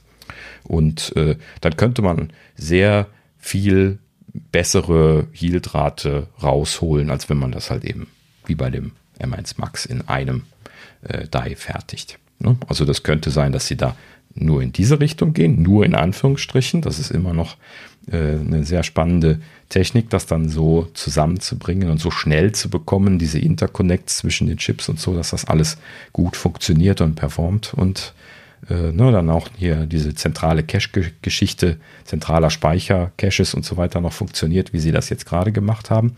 Also das ist definitiv eine spannende Entwicklung, wie auch immer sich das nachher ausgibt. Ob das jetzt Multiprozessor ist oder nicht, muss man dann wirklich noch abwarten. Ähm, aber, und hier an der Stelle ist ja jetzt auch nicht von einer noch ganz großen Version gesprochen worden. Ne? Und es steht ja quasi noch die ganz große Variante von dem M1 aus. Ne? Im Prinzip, weil für den Mac Pro werden sie sich ja noch irgendwas einfallen müssen. Ne? Sie werden da ja nicht einfach nur einen M1 Max reinpacken. Das, das können sie nicht als Pro-Pro-Gerät verkaufen. Ne? Also da wird schon noch ein Iterationsschritt mehr kommen. Und es hieß ja auch, dass sie da sehr wahrscheinlich, um das auszurollen, jetzt noch die volle Zwei-Jahresfrist äh, zumachen, also voll machen werden, bis sie das ankündigen. Das wäre ja dann nächstes Jahr. Und ähm, dort hieß es nämlich dann jetzt auch schon gerüchteweise, dass sie eventuell zwei M1 Max in Kombination in so einem Gehäuse, äh, in so einem Modul dann verpacken sollten. Das ist auch aber ein sehr schwammiges Gerücht gewesen. Ähm, aber das, das, ginge so in die Richtung, was ich damals auch schon orakelt hatte. Ne? Dass sie also tatsächlich Multiprozessor ähm, für, den, für den Mac Pro machen ähm, und letzten Endes also dann einfach mehrere einfach in Anführungsstrichen, das ist schon komplex genug, die dann zu verbinden und schnell genug zu verbinden. aber das wäre halt eben eine Möglichkeit, wie man skalieren kann, ohne dass man wieder einen extra Chip komplett neu entwickeln muss, der noch viel leistungsfähiger ist. Ne? Und äh, eine Sache, die ich jetzt hier ähm, gelernt habe durch äh, Artikel zu den M1 Pro und M1 Max, ist, dass ähm, das Aufwendige an diesen Chips gar nicht die die eigentlichen CPU, GPU-Bausteine sind, weil die wurden halt eben jetzt einmal entwickelt und wurden dann auch so entwickelt, dass die skalieren können, also auch einfach n-mal quasi in so einem Chip dann äh, quasi einfach abgebildet werden können, sondern der sogenannte Interconnect, der ist das, das eigentliche Thema, wo die Arbeit reingesteckt werden muss heutzutage, wenn man solche leistungsfähigen Chips bauen möchte, wie Apple das macht. Das heißt also, die, ähm, ja, teilweise wird das auch Fabric genannt, also das, was die Welt zusammenhält. Ne? Das ist quasi die Bezeichnung, die sie da benutzen. Und ähm, ne, das ist also quasi die, die, diese ganzen kleinen Drähtchen quasi, das sind ja keine echten Drähtchen, ne? aber die, so diese ganzen kleinen, äh, äh, kleinen Sachen, die so um diese großen Systeme drumherum sind, die die alle verbinden. Ne? Das muss ja alles irgendwie miteinander sprechen und kommunizieren können. Und das muss halt eben auch Leistung haben. Ne? Also da müssen ganz, ganz viele Bits drüber gehen, damit man halt eben dann seine äh, ne, Gigabyteweise an, an äh, Daten irgendwie vom RAM schaufeln kann. Ne? Weil das ist ja jetzt dann der große Bringer bei den, bei den Chips, dass die diese, diese super Bandbreite haben. Da haben wir ja schon drüber gesprochen. Ne? Ja, und übrigens auch ein absolutes Novum. Ne? Keiner äh, in, in, in diesem Markt, wo der Prozessor gesetzt ist, haben äh, haben solche Bandbreiten. Ne? Nur, nur Serverprozessoren, die dediziert dafür gebaut sind, so hohe Bandbreiten zu schaffen, äh, haben das bisher gemacht. Aber gerade so im Notebook-Markt, wo Apple das ja jetzt quasi hingetargetet hat, ist das ein absolutes Novum. Ähm, ist ein sehr interessanter Artikel gewesen bei, ähm, was hatte ich letztes Mal gesagt? Jetzt fällt es mir natürlich wieder nicht ein. Ähm, ähm, ähm, Ars Technica, genau, Ars Technica. Ähm, die machen ja immer sehr schöne Prozessorartikel und äh, letzte Woche hatte ich, glaube ich, da schon einen Link drauf gesetzt und äh, ich hatte das jetzt mittlerweile gelesen. Die haben ja sehr lange Artikel, das ist das alles, was ich gerade so ein bisschen erzählt habe. Und die, die, kennen sich halt eben super gut mit Prozessoren aus und da lernt man eine Menge, wenn man da so einen Artikel liest. Ähm, also für alle, die das interessiert, äh, kann ich sehr empfehlen, diesen Artikel. Ähm, ja, und äh, das, das Spannende scheint halt eben wirklich zu sein, dass sie nicht einfach nur diese sehr guten CPUs und GPUs designt haben. Klar, das ist schon eine Leistung per se, aber das wussten wir ja schon bei ne, A13, A14, A15 und so weiter schon, dass sie da gute Sachen gemacht haben. Aber halt eben die Leistung ist halt eben diese, also jetzt bei den M1-Prozessoren vor allen Dingen ist halt eben dann diese, äh, diese Fabric, diese Interconnects, die so fähig sind, das alles zu verdrahten, schnell genug. Ne? Ja, interessante Erkenntnis hatte ich auch bisher gar nicht so auf dem Schirm, dass das so mittlerweile der ausschlaggebende Punkt ist an der Sache. Ne? Aber kann man sich ja vorstellen, ne? wenn man sich jetzt vorstellt, ähm, ne, man hat äh, halt eben da einfach so einen Encoder-Decoder-Chip, wo wir jetzt ne, drüber gesprochen hatten, wo so hier irgendwie dann halt eben ProRes mit N oder dekodiert werden kann. Das muss natürlich genauso schnell an, an die Datenbusse angebunden sein wie so eine CPU, GPU, weil sonst können die ja nicht Leistung bringen, diese, diese Bausteine. Ne? Das ist also schon, ja, ne, ganz klar eine Herausforderung, äh, dass das alles so mit hoher Geschwindigkeit anzubinden. Ja. Gut, und das muss dann wohl auch der Aufwand gewesen sein, wofür sie die Zeit gebraucht haben, die sie gebraucht haben jetzt zwischen dem M1 und dem M1 Pro bzw. Max. Ne? Also sie hätten das mit dem M1 per se gar nicht machen können. Der M1, der ist gar nicht dafür ausgelegt, mit seiner Fabric da so leistungsfähig zu sein, äh, wie die anderen beiden jetzt. Ja, selbst bei dem Pro und dem Max sind ja Riesenunterschiede, ne? 200 Gigabyte genau. äh, zu 400 oder sowas war das, glaube ich. Ja, genau. Wobei da noch ein bisschen Verwirrung herrscht, wie sie das genau gemacht haben, denn äh, es scheint so zu sein, als hätte, hätte Apple den, den Die-Shot von dem M1 Max ein bisschen was gefaked. Äh, da ist nämlich zum Beispiel eine, äh, eine, eine zweite äh, Neural Engine äh, zu sehen am, am, unteren Rand von diesem Die-Shot und äh, Apple selber hat gar nicht von einer verdoppelten Neural Engine gesprochen. Deswegen gehen sie momentan davon aus, dass das irgendwie so ein zusammenkopierter Die-Shot ist. Vielleicht haben sie keinen liefern können in der Zeit, äh, wo sie das veröffentlicht haben oder so. Ähm, und äh, deswegen steht da jetzt momentan die Erkenntnis, wie genau der M1 Max als Die aussieht, ne? also wie der Chip aufgebaut ist konkret. Äh, warten Sie jetzt noch ab, bis äh, und bevor Sie da was zu sagen bei Ars Technica, ähm, ähm, bis da die erste Firma ein Decapping gemacht hat. Ne? Da gibt es ja Firmen, die dann immer aus Interesse von anderen Firmen dann jetzt irgendwie viel Geld investieren und dann diese, diese Chips quasi aufmachen und dann äh, analysieren. Ne? Und äh, in dem Zuge werden natürlich dann auch Fotos von dem, von dem Chip gemacht und äh, dann kann man sich das dann mal anschauen und gucken, was rauskommt. Äh, ist ein bisschen komisch, weil den, den M1 Pro, den, den scheinen sie so zu zeigen, wie er ist. Ne? Also man kann da ja so ein bisschen drauf schließen. Ähm, ja, interessanterweise war mir das auch direkt aufgefallen, als ich mir den M1 Max da mal ein bisschen genauer angeguckt habe. Das ist so ganz offensichtlich, dass sie da irgendwie so einen Teil von dem Chip kopiert haben, der eigentlich gar nicht kopiert sein soll. Aber äh, wahrscheinlich werden sich da einfach äh, irgendwelche Marketingleute gedacht haben, das erkennt sowieso keiner.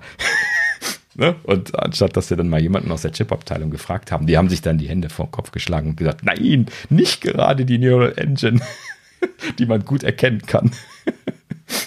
ja, ich glaube nicht, dass die alles preisgeben. Ich weiß es nicht, aber also das wird ja sowieso rauskommen. Ne? Ja, ja. Von dem M1 Pro haben sie es ja auch veröffentlicht, also warum nicht von dem Max? Das ist ja normal. Also die Prozessorhersteller haben eigentlich immer ihre Die-Shots gezeigt. Ne? Intel hat das auch immer gemacht. Das ist ja nichts, wo man jetzt was kopiert bekommen kann. Ne? Das ist ja einfach nur ein, ein, kleines Foto, wo 57 Milliarden Transistoren drauf sind. Das kannst du ja nicht einfach so mal nachmachen schnell.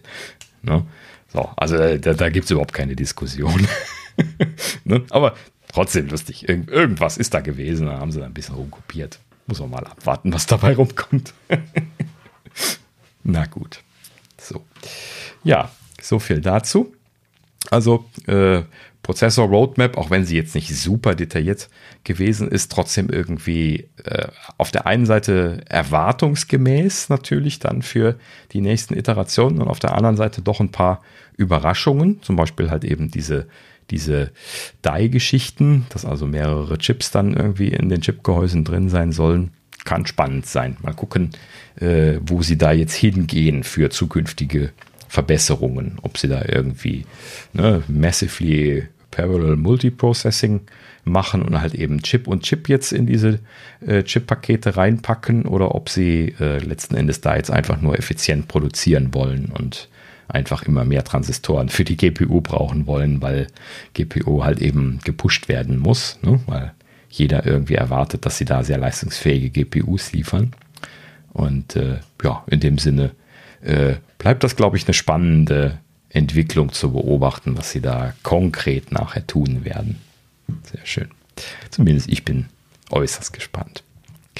Gut. Klar sind wir alle. Vor allen Dingen Intel. Ja, die natürlich auch. Ja, die, die äh, werden jetzt auch vor dem Die-Shot von dem M1 Max schon da, davor gesessen haben und auch gedacht haben, hä? Was ist da los? Das, äh, die hat das bestimmt irritiert, ja. Aber wie gesagt, ne, du kannst da nichts abkupfern. Ne? Also wenn, ne, nach dem, was wir jetzt gerade gelernt haben, diese, diese Fabric das eigentliche ist, was das Spannende daran ist, das kannst du auf diesem Foto sowieso nicht sehen. Ne? Das ist ja alles so dieses feine Zeug, was quasi zwischen den einzelnen Einheiten dann ne, äh, unterwegs ist. Und gerade diese Sachen kannst du dann in diesen groben Strukturbildern, kannst du das ja äh, quasi nicht ablesen. Ne? Also diese Firmen liefern das natürlich. Ne? Diese Firmen, die dann hier für, für zwei Millionen so ein Decapping machen, die, die liefern dir dann natürlich Bilder, wo du quasi auf Transistorebene das dir angucken kannst. Ne? Dafür bezahlen dann andere Firmen wie Intel halt eben dann nur, um, um ein Beispiel zu machen. Ne? Ich weiß nicht, ob Intel das, das macht, aber dafür gibt es ja solche Firmen, die genau das anbieten. Ne? Also die, die ja, äh, ja, also ich denke mal, dass Intel da selber dieses Reverse Engineering macht. Ja, ich vermute mal, dass die untereinander sich das schon alle jeweils angucken werden. Klar. Ne? Ich, ich weiß nicht in welchem Maße, aber die wollen ja zumindest irgendwie eine Ahnung haben, in welche Richtung da verschiedene Entscheidungen getroffen worden sind. Das sind ja auch so ähnlich wie in der Softwareentwicklung und äh, im Engineering und äh, in der Architektur wird ja auch überall voneinander so ein bisschen abgekupfert und geguckt, ne? wie haben die denn das Problem gelöst, was wir da gerade haben und solche Geschichten. Das kann man halt eben auf dieser Ebene dann machen. Also ich habe das jetzt stark vereinfacht gesagt, ne? so ein Bild reicht jetzt bei so einem Prozessor nicht. Ne? Das sind ja heute in der Regel zehn, in der Regel zehn Lagen. Ne? Das heißt also, das wird auch alles dann noch Lage um Lage alles nochmal abfotografiert. Ne?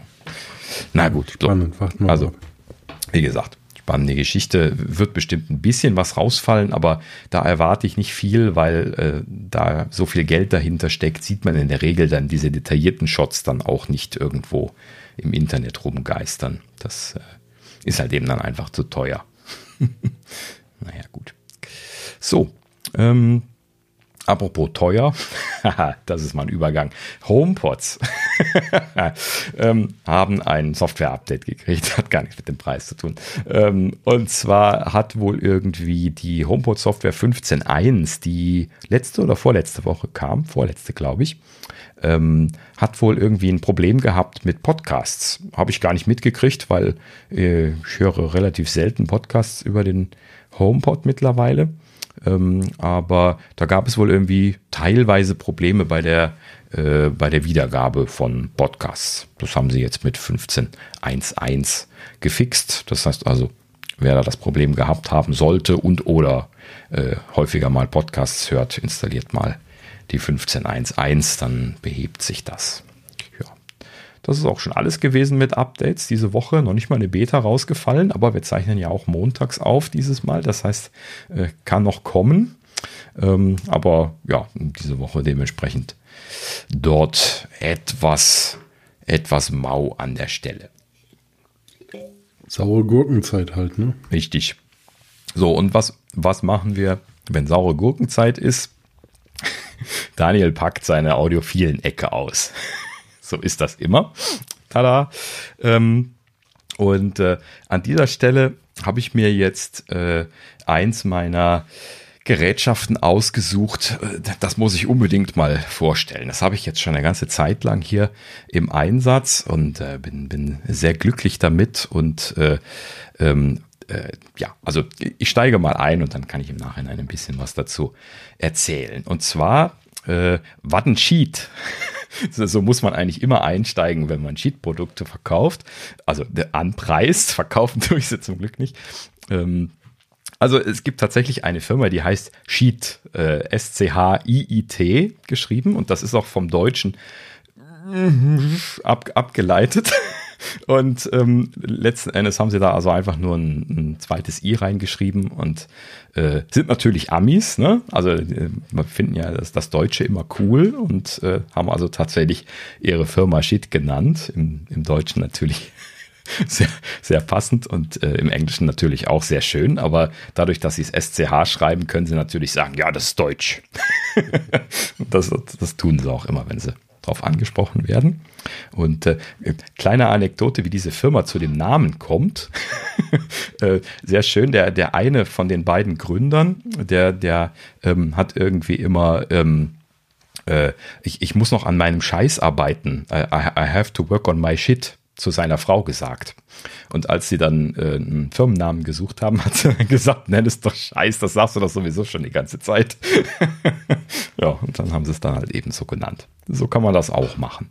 Eine so eine kleine Jux-Entscheidung und zack hat man jahrelang diesen Namen an der Backe. Nee, im, Gegenteil, sie, sie nutzen das so richtig aus. Also wenn man jetzt auf die, auf die Webseite geht, ich werde natürlich einen Link in die Shownotes packen, dann ist jetzt jede von den Werbebannern, die hier durchlaufen, ist irgendwie äh, davon abgeleitet hier. Shoot the Shit heißt zum Beispiel das Ding, was für Gamer gedacht ist. Dann gibt es, äh, ähm, ähm, ähm, ja, das ist nicht so schön, aber da kommt noch ein, ein sehr schönes, nee, das ist auch nicht Tube. Ja, jetzt kommen natürlich alle anderen. Ja, komm. Das kommt noch eins. Eine Chance noch. Naja, okay, gut. Aber ähm, irgendwie, sie haben äh, sehr schöne äh, Sheets Even More Bananas zum Beispiel. Genau. Ne? Also der, der Shit ist jetzt auch noch Banane. Äh, Banane. So, also das. naja, also Marketing ist, ist, auf jeden Fall schon mal sehr gut. Genau, also die, die, die haben eine Menge Spaß daran, das, das immer da unterzubringen. Und äh, letzten Endes aber, ähm, also das, das sind auch sehr äh, äh, humorvolle Leute, die, die, die zwei Gründer. Sehr, sehr spannende Firma. Äh, Amerikaner, habe ich schon gesagt. Ne? quasi eine kleine kalifornische Firma, die halt eben einfach irgendwie gesagt hat, ähm, ja, ne, hier so Audio-Equipment, äh, das können wir besser und vor allen Dingen günstiger. Doch. Und ähm, das heißt also, die Firma Shit hat sich da tatsächlich einen Namen damit gemacht, äh, wirklich kampfpreisgünstige Produkte zu machen, die richtig gut sind. Also für die Preislage, sagt natürlich dann der Audiophile immer, weil teurer geht immer.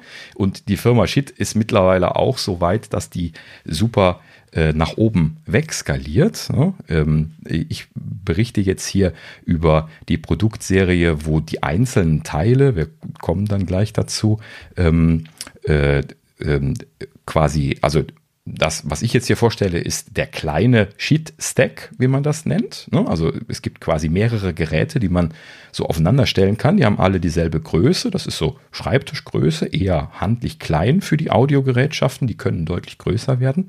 Und äh, dieser Sheet-Stack, der wird halt eben aufgebaut aus einzelnen Komponenten, die jeweils 100 Dollar kosten. Das ist die Grundidee gewesen. Mittlerweile sind einige aufgrund der Inflation und so etwas teurer geworden. Aber die Grundidee ist immer noch, äh, dass man diesen Shitstack, den kleinen Shitstack im Prinzip, ähm, es gibt auch noch größere, ähm, halt eben mit so mehr oder weniger 100 Dollar Komponenten eben zusammenstellen kann aus verschiedenen Komponentengruppen. Ähm, das Ganze fängt an äh, in der Regel äh, wenn man das aufbaut mit einem DAC, Digital-Analog-Konverter, den man halt eben per USB an seinen Rechner anschließt und dort halt eben dann eine gute Datenquelle hat. Und dann kommt halt eben dann mindestens noch ein Kopfhörerverstärker dazu. Das ist jetzt das, was ich hier heute vorstellen werde, aber es gibt da noch mehr. Da kommen wir dann später nochmal drauf zurück, aber das würde jetzt zu viel werden, wenn wir das alles in einem machen. Und äh, deswegen stelle ich jetzt hier die Minimalversion von diesem kleinen Shitstack vor. Und das ist die Kombination, die sich Magni Modi äh, Stack nennt. Also das sind die beiden äh, Produkte quasi. Ähm, der Modi ist der, der Digital-Analog-Konverter. Wie gesagt, eigene kleine ähm, Einheiten, die dann so aufeinander gestapelt werden. Und ähm, der Magni ist dann in diesem Fall der ähm, diskrete Kopfhörerverstärker, den ich jetzt hier so als, als erstes angeschafft habe und der auch so eine der typischen ersten Anschaffungen ist. Und äh, genau, das wollen wir uns jetzt hier mal ein bisschen genauer anschauen. Also, wie muss man sich das vorstellen? Wie gesagt, das ist so äh, so, so handbreit, vielleicht ein bisschen, bisschen kleiner als so eine Erwachsenenhand äh, von der Breite und dann halt eben so Tischgröße. Also das kann man problemlos so äh, unter den Monitor stellen. Ich habe das hier äh, so äh, unter hinter den, den Monitor gestellt, so dass man das so in Reichweite hat, ähm, aber halt eben auch nicht direkt im Weg. Und äh, ja, wie gesagt, also ähm, fangen wir nochmal mit dem, mit dem DAC an, der Modi, das, äh, also die, die Bezeichnungen hier von, von Chit, das sind alles irgendwie ähm, ähm, Gottheiten aus der nordischen Mythologie. Ne? Also die Produkte, die heißen dann äh, äh, Modi, Modius, Bifrost, Gungir, Yggdrasil, Asgard, Jontheim. Das kennt man also alles vom Namen her. Ne? Das sind alles diese, diese nordischen Götter und alles, was damit zu tun hat. Und äh, da toben sie sich also hier an der Stelle aus. Und die kleinen Produkte, die haben immer die verniedlichte Version. Also in dem Fall sind das hier Magni und Modi. Und da gibt es auch noch eine große Variante Magnius und Modius. Das ist denn die nächstgrößere Variante, wenn man mehr Geld ausgeben möchte. Und ähm, Letzten Endes aber äh, ist das hier eine ganz schöne Kombination. Ein, ein Werbemantra von diesem kleinen Sheetstack hier ist ähm, äh, all, all the äh, All the Amp You'll Ever Need, beziehungsweise All the Deck You'll Ever Need. Das ist so der, der Werbespruch von diesen kleinen Dingern hier. Also so für die Standardleute, die einfach nur mal äh, so einen, einen vernünftigen äh, äh DHC beziehungsweise Kopfhörerverstärker haben wollen, für die ist das hier genau das Richtige. Kauf es und sei glücklich, heißt das quasi. No? Und das kann ich auch tatsächlich an der Stelle voll bestätigen. Ich äh, habe mich da sehr, sehr glücklich mitgegeben schon. Okay, so, also äh, wie gesagt, ähm, relativ kleine Dinger, sind sehr hochwertig gefertigt, sind ähm, im Prinzip ein, ein äh, Vollmetallgehäuse mit äh, einer Aluminiumblende. Ist jetzt schwer äh, zu sehen, aber schaut euch das mal auf der Webseite von denen an, äh, wenn euch das interessiert. Ähm, ist im Prinzip so ein äh, bisschen was äh, dunkleres Aluminium an Metall an den Seiten und dann so ein Aluminium obendrauf und vorne an der Blende, sodass das also irgendwie so ein bisschen einen, einen Bogen macht von vorne nach oben und äh, dann halt eben äh, das Ganze nochmal in so einen etwas gräulicheren Kasten eingepackt ist.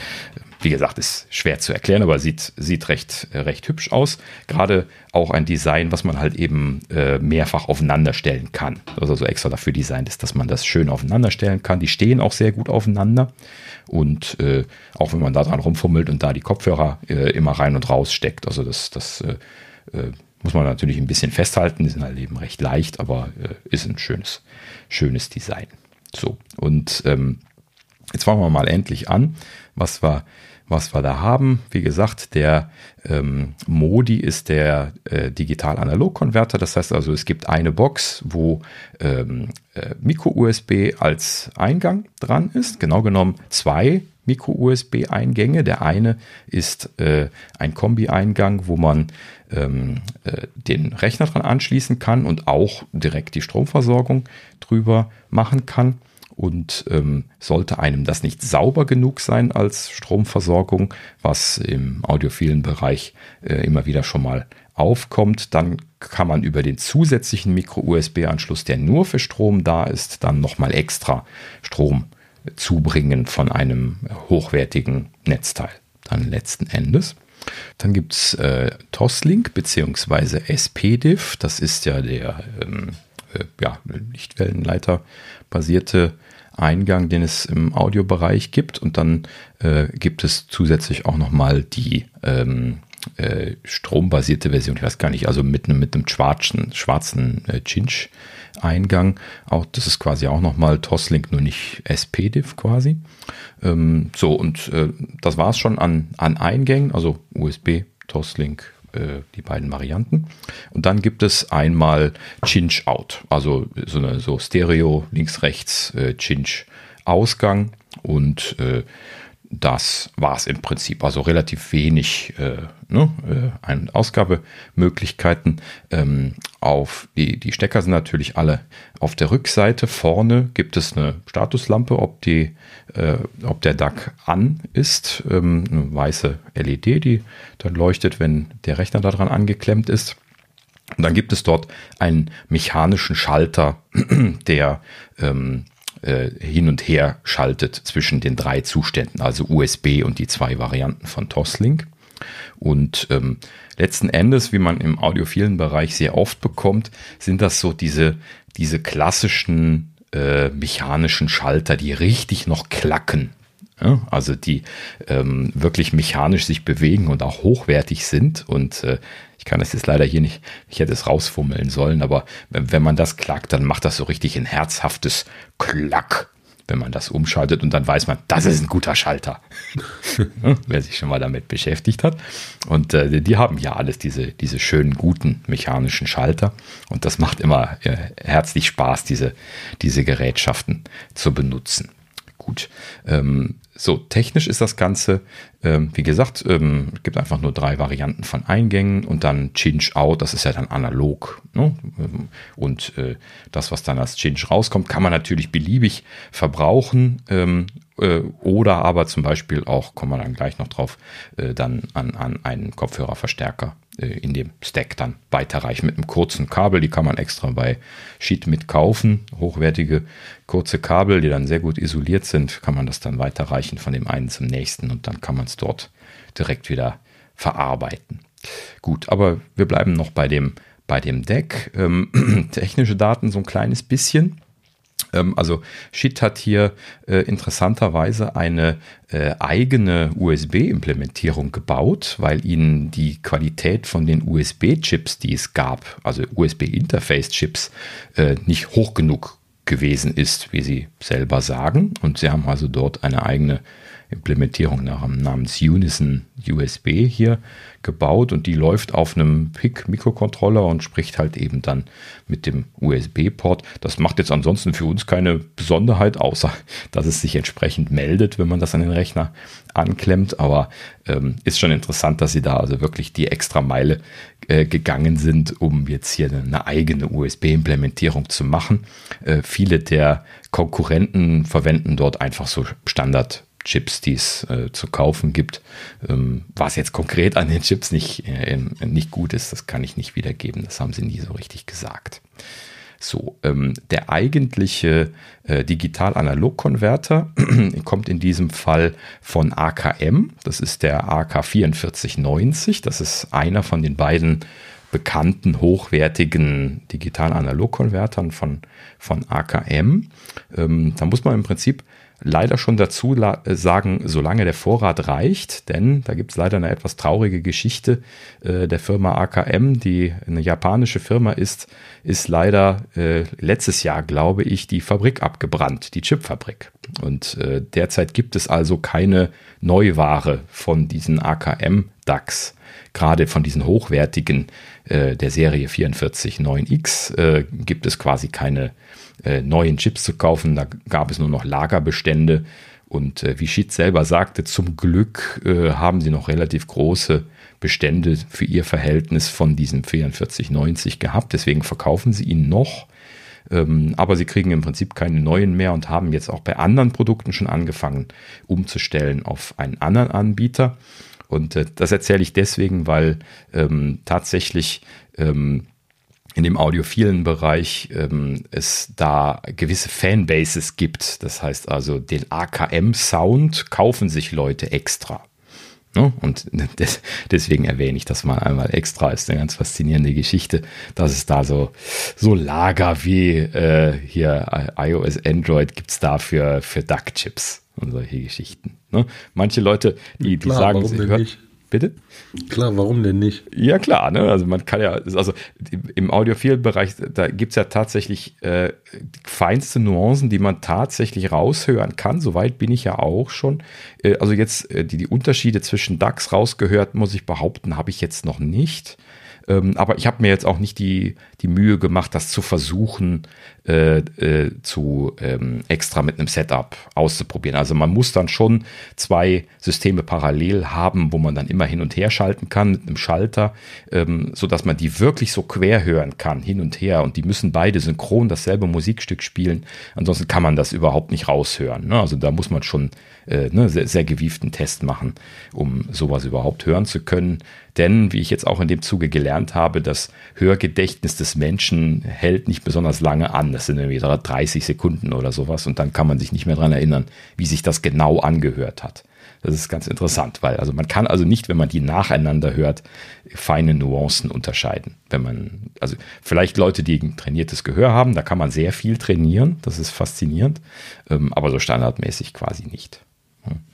Aber Letzten Endes also, wie gesagt, hier äh, AKM-Chip im Einsatz, solange es ihn noch gibt. Der äh, ist äh, bekannt dafür, äh, also der AKM-Sound, von dem ich eben schon sprach, die sollen etwas freundlicher klingen als die meisten Konkurrenten. Ähm, manche Leute kaufen aber auch extra welche, die eher linear und glatt äh, äh, beschrieben werden. Also da gibt es natürlich auch immer wieder so Leute, die einfach das eine und das andere bevorzugen. Ich hatte das ja mit Kopfhörern schon mal erklärt, ne, dass man da auch einfach sehr unterschiedliche Arten von Kopfhörern kaufen kann, die halt eben per se schon so ein Profil haben, die sich einfach ganz anders anhören wie die anderen Kopfhörer wieder. Ne? Und genauso äh, äh, ist das ein bisschen aufs Extrem bei den, bei den DAC-Chips. Also da würde ich schon sagen, ist es eher schwer, Unterschiede rauszuhören. Jetzt zumindest als jemand, der anfängt wie ich. Ähm, aber es soll halt eben im Prinzip hörbare Unterschiede geben. So, also AK 4490 hier im Einsatz, äh, liefert Samplingrate bis 192 Kilohertz bei 32 Bit. Das ist dann wirklich äh, High Quality. Ne? Und trotzdem, das muss man noch dazu sagen, ist das im Prinzip ein Chip, den man auch so in schnurlose äh, Kopfhörer und sowas einbaut. Das heißt also, im Prinzip gibt es gar keine Premium DAC-Chips. Ne? Das heißt also, das sind einfach nur Delta äh, äh, Sigma äh, DACs, das ist quasi die Technik, die die, die, die ähm, verwenden. Dann gibt es noch eine Sonderform, das er erkläre ich ein andermal, äh, die zum Beispiel auch von Shit verkauft werden, die noch als besser gelten, aber so standardmäßig werden diese Delta Sigma äh, DAC-Chips halt eben eigentlich für alles benutzt heute. Ne? Und diese kleinen äh, AKM-DAX, das sind wirklich ganz, ganz kleine Chips, die auch irgendwie nur 1,50 Dollar kosten, ähm, aber die machen halt eben einfach das, was man da braucht. Und ähm, der Rest, der ist alles analoge Schaltung. Das heißt also, dieses diese ganze Kiste, die man sich jetzt hier in diesem Shitstack als DAC-Konverter hinstellt, hat halt eben nicht einfach nur äh, jetzt ein kleines bisschen Stromversorgung und diesen DAC-Chip drin, sondern da ist halt eben auch schon noch analoge Beschaltung drumherum. Und da unterscheiden sich dann die Guten von den Schlechten, so sagt man. Das heißt also, äh, man kann im Prinzip schon sehr schlechte DAX bauen und man kann auch sehr gute DAX bauen und äh, letzten Endes äh, ähm, entscheidet sich das aber halt eben nicht an dem konkreten Chip, den jeder ja irgendwie von, von AKM jetzt kaufen kann, wenn sie sie liefern können, äh, sondern halt eben die Beschaltung drumherum, die da den größten Ausschlag gibt. So. Und ähm, ja, also um doch mal äh, auf die Samplingrate einzugehen, also 192 Kilohertz äh, ähm, ist so schon äh, hohes äh, audiophilen Territorium könnte man sagen. Ne? Also 192 Kilohertz ist so in dem Bereich, wo, glaube ich, da man relativ zufrieden sein kann. Und ähm, deswegen ist auch tatsächlich der Modi in diesem Bereich relativ beliebt, weil der einen sehr guten Klang hat äh, und halt eben sehr günstig ist mit 99 Dollar, wie ich schon gesagt hatte. Ne? Also die, die Basismodelle, sowas wie den DAC, die haben sie weiterhin auf 99 Dollar. Und äh, die sind halt eben für den Preis, sind die großartig. Ne? So, so sagt das äh, die, die ganze audiophilen Welt quasi. Also wie so üblich ist man da sehr gespalten. Es gibt auch Sheet-Hasser natürlich, wie das immer ist. Ähm, aber ne, die Leute, die nicht grundsätzlich abgeneigt sind, die finden die in der Regel ganz gut und die kann man dann auch ganz gut schon mal für andere Sachen verwenden. So, ähm, das ist dann also eine Geschichte und ähm, Jetzt gucken wir uns mal das zweite Modul an, was ich hier äh, angeschafft habe. Das ist wie gesagt der Magni und der, der Magni ist der diskrete Kopfhörerverstärker. Ich habe ja letztlich schon mal, als ich die den Röhren, äh, den, den äh, Hybridröhrenverstärker vorgestellt hatte, so ein bisschen was darüber gesprochen, was es da so für, für Lösungen gibt. Und ähm, letzten Endes ist der Magni im Prinzip das, was die eine Hälfte von diesem Röhrenverstärker war, nämlich eine diskrete Verstärkerschaltung, in diesem Fall halt eben vollumfänglich diskret. Und ähm, da muss man allerdings noch ein ganz kleines bisschen ausholen, denn da gibt es unterschiedliche Varianten. Das eine, wie man heute Verstärkerschaltungen in der Regel eigentlich am einfachsten aufbauen kann, ist, wenn man Op-Amps äh, Op benutzt, also Operationsverstärker im Deutschen. Ähm, Operationsverstärker sind quasi Chips, die äh, eine, eine dedizierte Verstärkerschaltung drin haben, die einen sehr hohen Verstärkungsfaktor haben und die in der Regel auch schon Feedback und solche Geschichten drin haben, wo man also dann ganz, ganz leicht einen Verstärker mit aufbauen kann. Im Prinzip kauft man sich einfach nur so einen Chip, beschaltet den außen so ein bisschen was mit Feedback und äh, bisschen was Entstörkondensator und solche Geschichten. Und dann hat man quasi schon einen Operationsverstärker basierten Verstärker.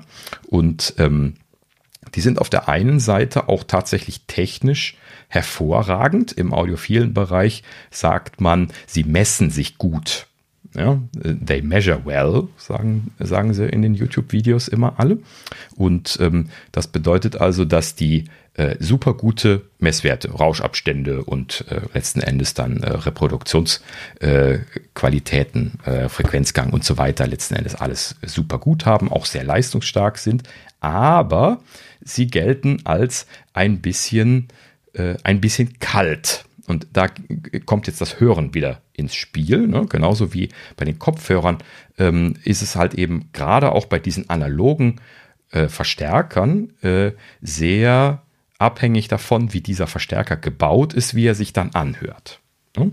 Und wenn man sich äh, so ein Op-Amp-basiertes Design anhört, ähm, ich habe jetzt ehrlich gesagt selber noch keinen gehört, aber man bekommt das halt eben überall erzählt, dann hören die sich eher, eher kalt und unlebendig an. Also genau das Gegenteil von dem Röhrenverstärker, was ich jetzt letztlich gezeigt hatte, ne? was ja genau das Extrem-Gegenbeispiel ist, was sehr lebendig ist.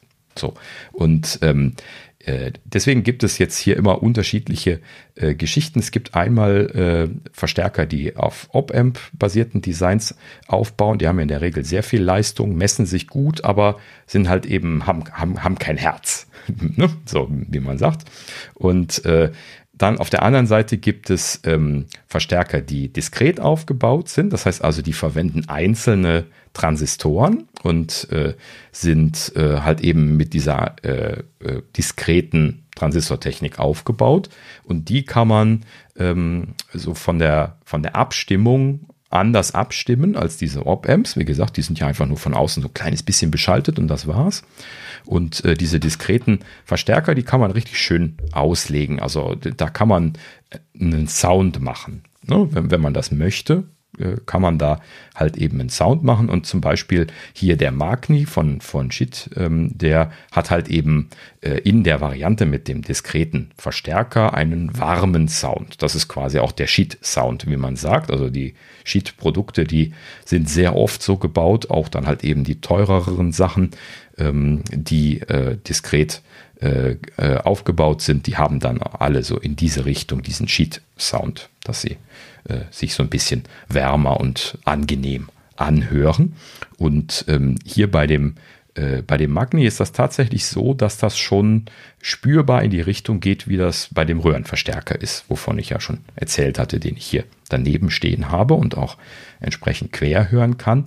Der ist schon noch wärmer, deutlich wärmer, dadurch, dass er dann die Röhren da noch verwendet. Aber äh, der, der Magni, der gefällt mir persönlich vom Sound sehr, sehr gut. Also ich höre da sehr gerne ähm, entspannungsmäßig Musik drüber, genauso wie bei dem Röhrensystem zum Beispiel auch. So. Und ähm, habe das Ganze jetzt eben hier so umfangreich erzählt mit den Op-Amps und so, weil es von dem Magni tatsächlich zwei unterschiedliche Varianten gibt. Denn äh, ich hatte das ja schon gesagt, historisch ist das so, es gibt so eine Fanbase äh, im, im Internet, die, die misst halt eben alles, die kaufen nur Sachen, die sich gut messen, ne, die also gute Messwerte haben und andere kaufen die, die den guten Sound haben. Und deswegen gibt es zwei Magni-Varianten von Shit. Einen mit Op-Amps, der sich gut messt, äh, messen lässt und dafür dann aber etwas kälter sich anhört. Und dann einmal die diskrete Version, die sich nicht so gut messen lässt, die also von den Messwerten ein ganz kleines bisschen schlechter ist, ähm, dann aber dann diesen warmen Sound hat. So, man kann also jetzt tatsächlich dann diese beiden Varianten sich kaufen, kosten auch beide 99 Dollar. Das ist einmal der äh, Magni 3 Plus, das ist der aktuelle, den ich jetzt hier habe, der diskrete. Und dann gibt es noch den Magni Heresy, das ist dann die Variante mit dem Op-Amp-Design, die halt eben dann, äh, wie beschrieben, die etwas kältere Variante ist.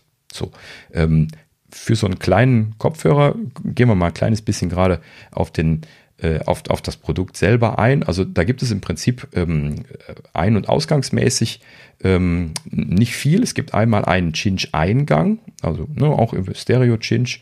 Ähm, Im Prinzip das, was man dann von dem DAC weiterleiten kann oder auch von woanders herführen kann.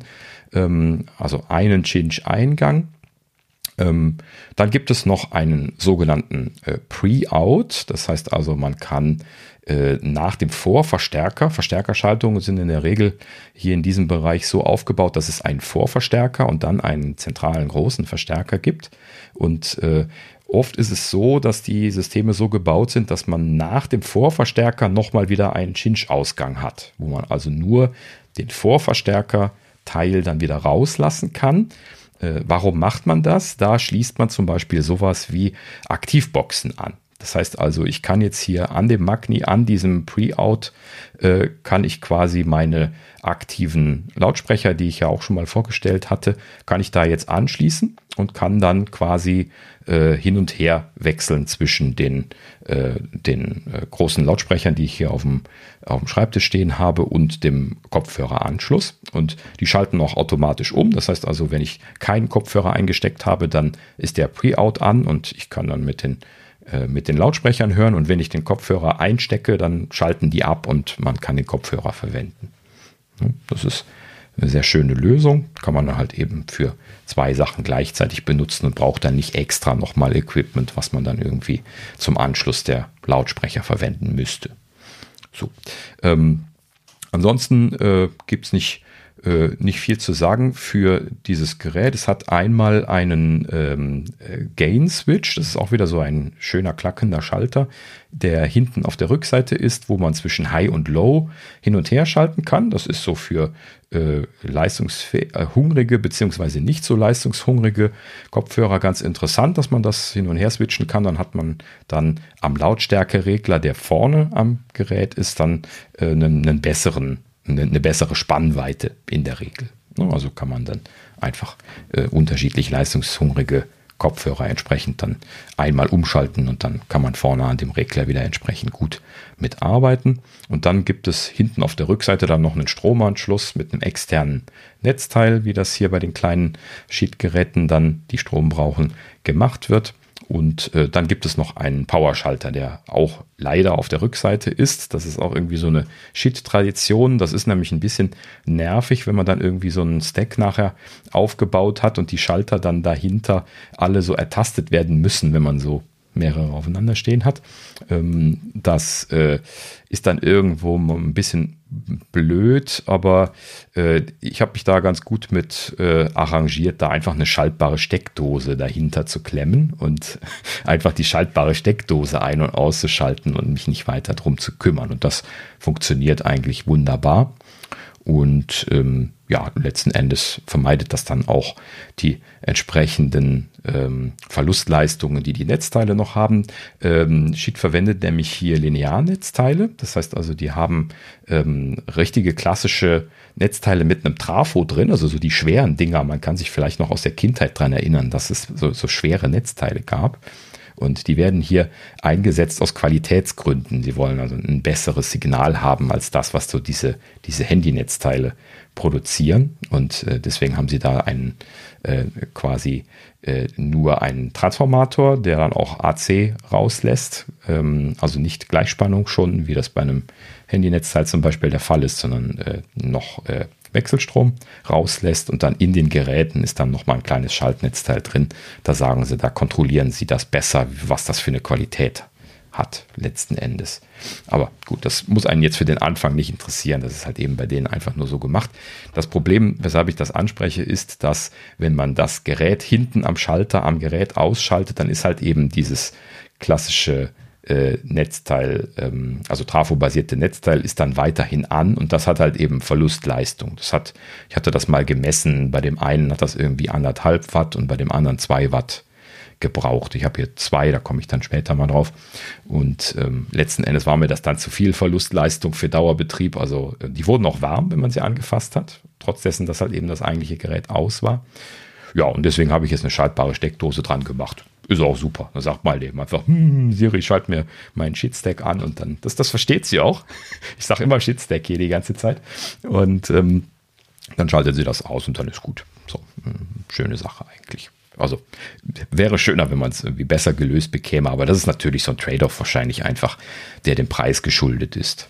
No? Sie wollten halt eben da einfach ein hochwertiges Netzteil haben und trotzdem irgendwie die, den, äh, ne, den, den Preis irgendwie akzeptabel halten. Ne?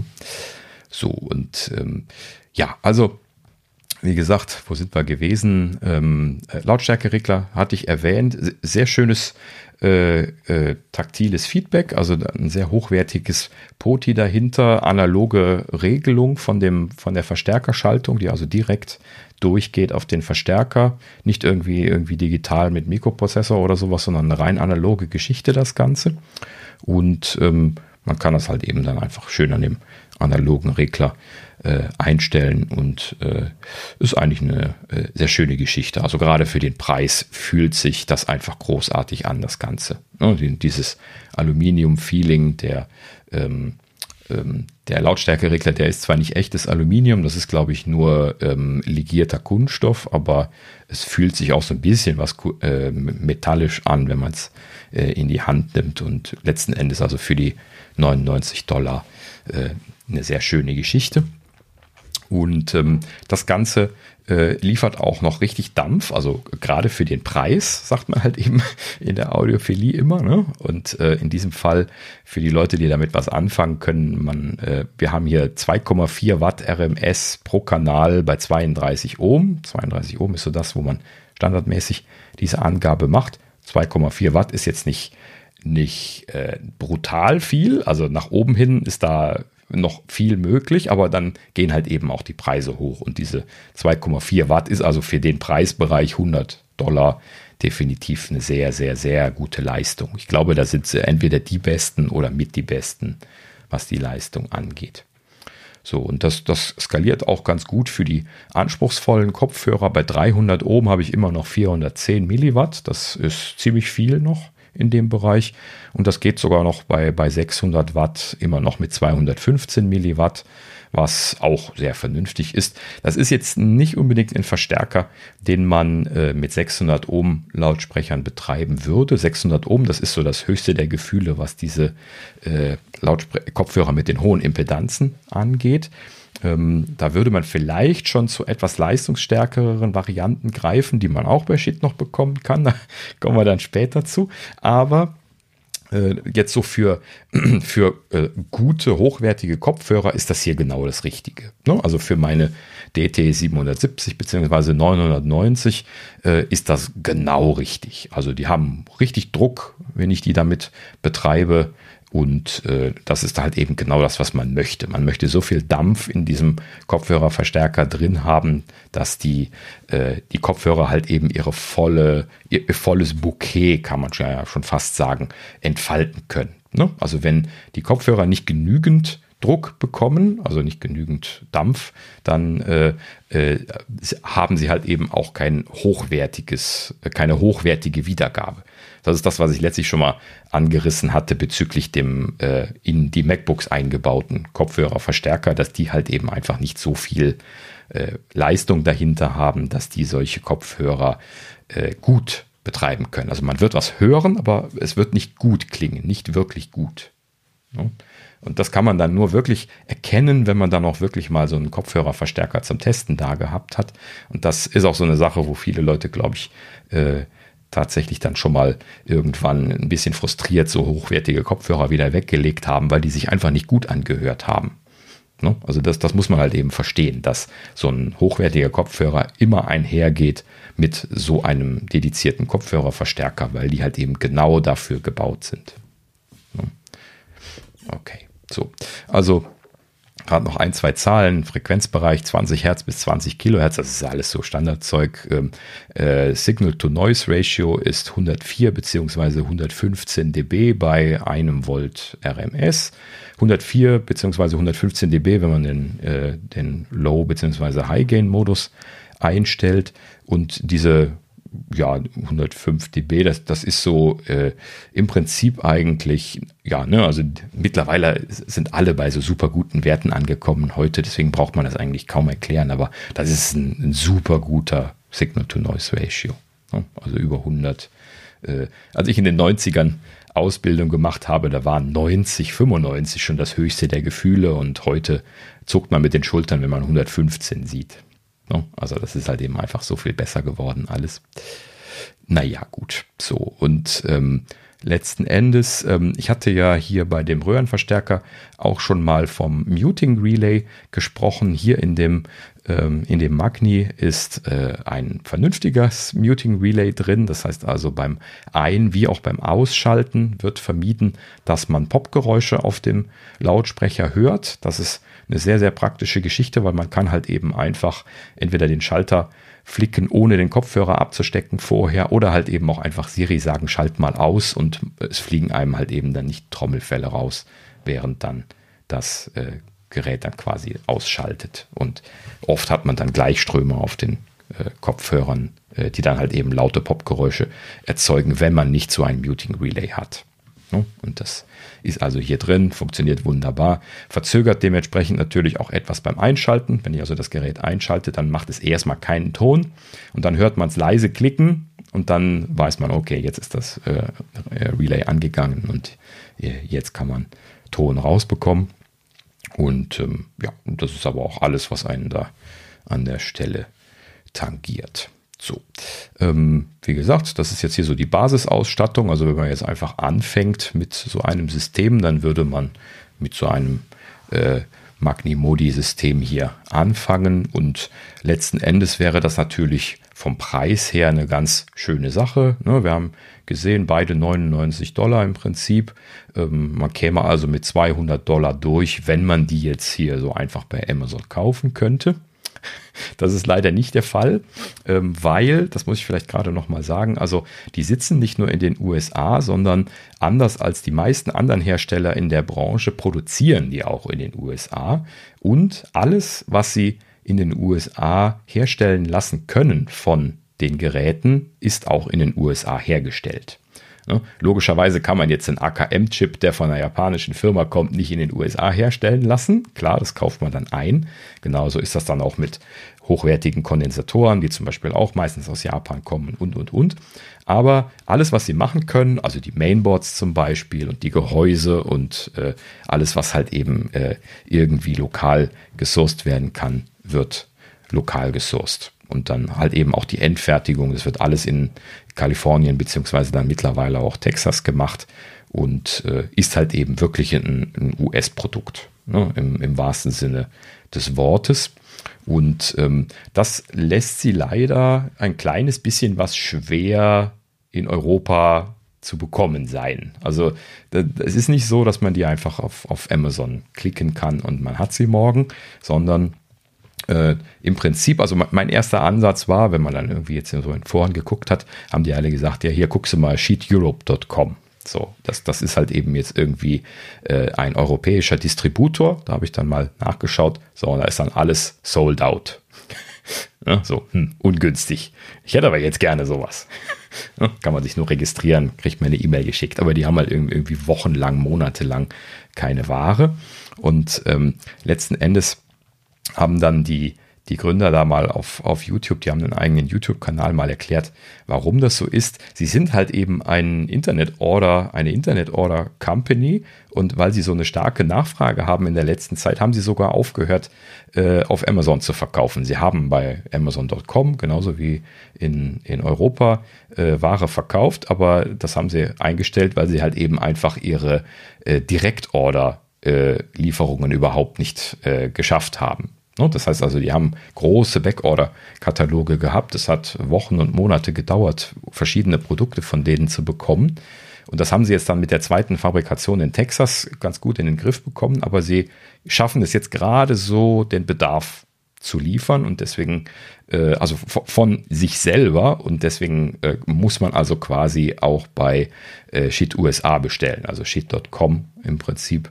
Und da kann man die Ware sofort bekommen. Wenn ich die heute bestelle, habe ich die übermorgen hier stehen. Sie schicken die nämlich per FedEx Premium Express. Kostet natürlich auch mindestens 50 Dollar und aufwärts, aber es ist dann super schnell da. Und äh, deswegen Leider allerdings auch eine Sache, die man nicht einfach so macht. Also jetzt nur für einen Magni Modi Stack äh, würde ich jetzt nicht in Amerika bestellen, weil die, die 55 Dollar oder was es kostet dann für den Versand, das lohnt sich einfach nicht. Ne? Das, äh, also jetzt im Verhältnis lohnt sich das nicht, wenn man das unbedingt haben will, dann natürlich nicht. Ähm, aber natürlich kann man auch einfach einen Trick machen und zwar mehr bestellen, viel mehr bestellen. Das ist dann Daniels Lösung gewesen, aber da kommen wir ein andermal drauf, denn ich habe noch mehr von dem Zeug hier stehen. So, aber ich wollte jetzt erstmal einfach mal damit Kann man vielleicht haben. bei dir bestellen? Ja, ja, genau, so, so, so. ich, ich habe einfach fünf hier stehen. ja, ich habe ja nur von, von allem eins. Neuer aber, Großhandel. Äh, ja, genau. Also das, das wäre noch, noch ganz lustig gewesen. Aber ja, gut, also ich habe halt eben jetzt, äh, gibt halt eben dann viele Geräte von dieser, von dieser Serie und äh, ich habe halt eben da jetzt mittlerweile zwei Bestellungen äh, gemacht. Äh, eine äh, eine äh, äh, vorsichtige erste und dann noch eine großzügige zweite. So Weihnachtsgeschenk dieses Jahr quasi. Und äh, das, das äh, werde ich jetzt alles so sukzessive mal noch, mal noch bringen. So, aber wie gesagt, ja, schöner kleiner äh, Start. Vielleicht jetzt nicht, wie gesagt, ne, also geht jetzt nicht hin und bestellt nur diese zwei. Vielleicht wollt ihr ja noch mehr bestellen. Ich, ich bringe das noch. Ähm, ein bisschen Geduld an, an der Stelle. Ähm, aber äh, ja, wie gesagt, sehr schönes Ding. Ich, ich, mag die Haptik, das ist einfach alles sehr hochwertig. Wir so als, als Apple-Fans fühlen uns da direkt zu Hause bei den Produkten, würde ich sagen. Ne? Also die fühlen sich einfach materiell sehr hochwertig an, sehen schön aus, äh, verhalten sich gut, sind sehr gut technologisch äh, gemacht sagen zumindest viele. Das ist wie gesagt eine Meinungssache. Ähm, ja, ne, und dann auch noch Made in USA und auch noch Kampfpreis. Ne? Das muss man ja vielleicht nochmal ausdrücklich erwähnen, dass äh, viele Chinesen nicht in der Lage sind, diese Produkte mit dieser Qualität für einen Hunderter zu machen. Die kosten bei denen tatsächlich 150 oder sowas. Ne? Und die sind dann oft nicht so gut von, vom, vom haptischen. Ne? Das ist selten und elektronisch natürlich auch, weil Cheetah tatsächlich weit vorne ist, was die gerade die günstigen Designs angeht, was die Qualität angeht dann. Und das ist schon äh, faszinierend, äußerst faszinierend. Da haben die eine richtige Marktlücke entdeckt. Ja, genau. Ja, aber an der Stelle, wen das irgendwie fasziniert, es gibt auf, äh, auf YouTube, wenn man danach googelt, so ein paar, äh, so ein paar Builds. Das heißt also, sie zeigen dann in der Fabrik, wie sie verschiedene, das sind dann äh, die kleinen, aber auch die großen Produkte, die man sich da angucken kann, wie sie die zusammenbauen. Und dann, dann sieht man, wo sie da die Optimierung machen, weil das ist halt eben einfach äh, super streamlined. Das ist einfach nur ein Gehäuse, da wird eine Platine reingeschraubt, die ist dann schon von der Firma, die die, äh, die Komponenten da alle drauf gemacht hat, dann schon so geliefert worden. Dann kommen noch Füße unten drunter, dann wird der Deckel draufgeschraubt und dann wird noch ein Test gemacht. So, ne, für das Testen machen sie dann noch den größten Aufwand und das war es eigentlich schon. So, das heißt also, äh, ne, das, das ist nicht aufwendig zu fertigen. Dafür haben sie ein tolles Design gemacht. Ne, dafür, dass das so super einfach zu fertigen ist. Und das ist das Faszinierende gerade daran. Ne? Und äh, ja, letzten Endes sehr schöne Geschichte. Wie gesagt, auch sehr, sehr spacig. Sie haben da äh, halt eben in, in, in, dem, äh, in den Verstärkern sind in der Regel relativ deutliche Löcher drin, wo man dann reingucken kann, wenn man sie sich anschaut. Und ähm, der Verstärker hat zum Beispiel auch eine kleine weiße LED, die dann innen leuchtet, wenn er an ist. Dann kann man, wenn man von oben drauf schaut, zumindest sehen, dass er eingeschaltet ist. Und ähm, wenn man da aber dann zum Beispiel mit Tageslicht oder mit, äh, mit so ein bisschen Licht, was so reinfällt, reinschaut, dann sieht man dort dann immer so leuchtend rote Platinen. Die haben also dann dort äh, immer, das ist so ein Markenzeichen von denen dann diese leuchtend roten Platinen drin. Und ich finde das zum Beispiel jetzt als jemand, der so, so Technikfan ist, äußerst schön, immer diese, diese leuchtend rote Platine da drin so ein bisschen glänzen sehen zu können, weil das einfach irgendwie was hermacht. Ja. Interessanterweise, wer das mal sehen möchte, einfach auf sheet.com mal gucken. Äh, in der Bildergalerie von den Geräten ist immer auch ein, äh, ein Foto von der Platine drin, die da eingebaut ist. Die Audiophilen sind da ja auch immer sehr neugierig. Ne? Und äh, jeder zweite YouTuber schraubt die Dinger auch dann immer auf und guckt rein, wie die aussehen. Und das macht natürlich dann einfach was her, wenn das einfach, einfach geil aussieht. Das kennen wir ja auch von Apple. Ne? Wenn man da den Deckel abschraubt, dann sieht das ja. auch geil aus. Ne? So, und das ist halt eben. Sehr aufschauend. Ja, genau. Ne? Die sind einfach sehr schön designt. Das ist genauso wie Apple das macht. Ne? Das ist einfach jedes, äh, jedes Bauteil haben sie drüber nachgedacht, wo sie das hinsetzen, damit das hübsch aussieht. Ne? Hm. Sehr schöne Sache. Gut, ja, ich glaube, ich habe genug geschwärmt. Also, wie gesagt, äh, war jetzt der der Anfang davon. Achso, was ich eben vergessen habe, ist, ähm, man bezahlt nicht nur hohe Versandgebühren, sondern man, man muss logischerweise auch noch Importzoll bezahlen. Das darf man nicht vergessen, wenn man dort bestellt. Das heißt also, man muss in der Regel jetzt hier bei Elektronikware dann äh, quasi die Umsatzsteuer verzollen mit 19 Prozent. Das kommt also dann noch obendrauf zusätzlich zu den Versandkosten. Ne?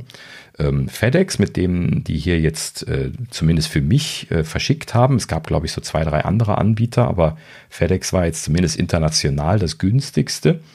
Ähm, und äh, FedEx macht das eigentlich ganz interessant, weil die gehen nicht mehr so hin, wie die Post das äh, macht und äh, äh plötzlich steht irgendwie ein Postbeamter vor der Tür und sagt, macht 8, 8 Mark 23 und bitte in Kleingeld, ich kann nicht wechseln und darf nichts behalten. und äh, sondern, also das passiert tatsächlich, habe ich letztlich noch erlebt, äh, sondern äh, die ähm, liefern das einfach aus und schicken einem im Anschluss eine, eine Rechnung. Dann muss man das bei denen begleichen, kann man dann irgendwie auf dem Portal hier Kreditkarte angeben und bezahlen und dann ist das äh, relativ stressfrei abgewickelt. Aber man darf nicht vergessen, dass halt eben dort nochmal 19 Prozent anfallen und das ist natürlich auch nochmal ein signifikanter Betrag, wenn man da jetzt für mehrere hundert Dollar bestellt hat, letzten Endes. Ne? Na gut, ja, aber wie gesagt, bin ich sehr glücklich mit. Äh, großer Fan von quasi kontinuierlichem Dauereinsatz, seitdem ich das hier stehen gehabt habe, seit Ende August, glaube ich schon. Da hatte ich die erste Lieferung bekommen. Und äh, ja, sehr, sehr äh, äh viel Freude schon damit gehabt. Das äh, macht sehr viel Spaß, damit Musik zu hören und auch äh, halt eben das auch hier den ganzen Tag im Lautsprecherbetrieb zu haben. Gut, so, jetzt wirklich ja. genug geredet Kommen wir dazu. mal zu weiteren Freuden. ja, genau, mach du mal weiter. Netflix äh, startet einen Spieleservice. Hm. Wahnsinn. Aber. Wer hat das erwartet? ja, wer hat das erwartet? Aber wir können schon mal sagen, also ähm, die Apfelnerds sind nicht dabei. Zumindest im ersten Schritt nicht, weil das kommt erstmal nur auf Android und ähm, iOS ist erstmal ausgeklammert, kommt angeblich später, mhm. was auch immer später heißt. Ja, also ich sag mal, wir haben ja Apple Arcade, von daher ja. brauchen wir jetzt kein Netflix. Mhm. Ja, also sie haben irgendwie, wir hatten ja schon, wo ist es gewesen? In Polen oder wo hatten sie diesen Testballon gemacht? Ne, das ist ja im Prinzip. Ja, das hatten wir schon mal äh, gesagt, ja. Genau, das ist ja jetzt einfach nur ähm, dann international jetzt quasi ausgerollt worden. Da sind auch wieder diese zwei Spiele dabei, die wir schon hatten. Stranger Things 1984 und Stranger Things 3 The Game. Ähm, und dazugekommen sind jetzt irgendwie noch Shooting Hoops und Tita Up äh, und Card Blast. Äh, wir spielen ja nicht, also ich, ich kenne das alles nicht. Und ähm, ja, letzten Endes dasselbe Ding, wie wir das schon gesehen haben. Man kann also über die Netflix-App äh, auf Android wohlgemerkt momentan nur, äh, kann man diese Spiele installieren. Und im Prinzip sind das ganz normale Downloads. Äh, man muss sich dann dort mit dem Netflix-Account Entschuldigung, mit dem Netflix-Account anmelden, um spielen zu können. Das ist quasi dann die, das Gateway, was sie da benutzen. Das heißt, auch wenn man das einfach so runterlädt, dann hilft einem das nichts, wenn man keinen Netflix-Account hat. So. Ähm, das geht natürlich so direkt bei Apple nicht, also dass man dann die nur aus der App herunterladen kann, die Apps. Ähm, also die sind dann nicht im Play Store, aber diese, also das weiß ich nicht genau, das stand nicht dabei, aber man kannst halt eben nur aus der App runterladen. Hm. Ähm, bei, ähm, bei Apple müsste das ja dann so sein, dass die ganz normal im App Store stehen, was aber ja mit dem Prinzip, dass man ein Netflix-Login einfach machen muss am Anfang, im Prinzip ja auch umzusetzen wäre. Ne? Ob sie das jetzt allerdings machen werden und ob Apple das äh, für gut hält, wenn man Spiele erst spielen kann, wenn man einen Netflix-Login macht, Müsste man dann auch erstmal klären. Deswegen ist das später wahrscheinlich berechtigt. Vielleicht warten sie auch einfach ab, dass jetzt Apple irgendwie hier äh, nachgibt wegen den ganzen Gerichtsgeschichten, äh, dass sie da sich einfach gar nicht mit rumschlagen müssen. Ja, das dauert. Ja. Naja, gut. also ich bleibe dabei, mich, mich haut das jetzt irgendwie nicht vom Hocker und äh, nee, gar nicht. Ne, also schon, schon äh, viele Arcade-Sachen hauen mich ja nicht vom Hocker, wobei da ja doch sehr viele bekannte Spiele jetzt mittlerweile als Plus-Version dabei sind, habe ich jetzt nochmal gesehen gestern. Ähm, aber jetzt hier diese Sachen, die sie hier gerade machen, die, die jucken mich so eigentlich gar nicht. Ne? Also das, ich weiß nicht, ob das irgendjemanden wirklich juckt, dass er jetzt sagt, oh ja, da muss ich unbedingt mal installieren. Ähm, aber gut, vielleicht ist es halt eben einfach nur ein Versuchsballon und dann wird es dann bald mehr geben. Das muss man dann natürlich mal abwarten.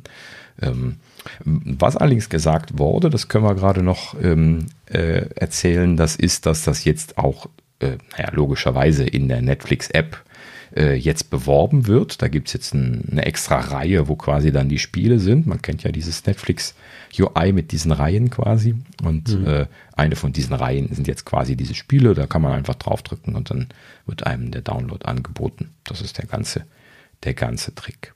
So. Mal gucken, was sie draußen machen.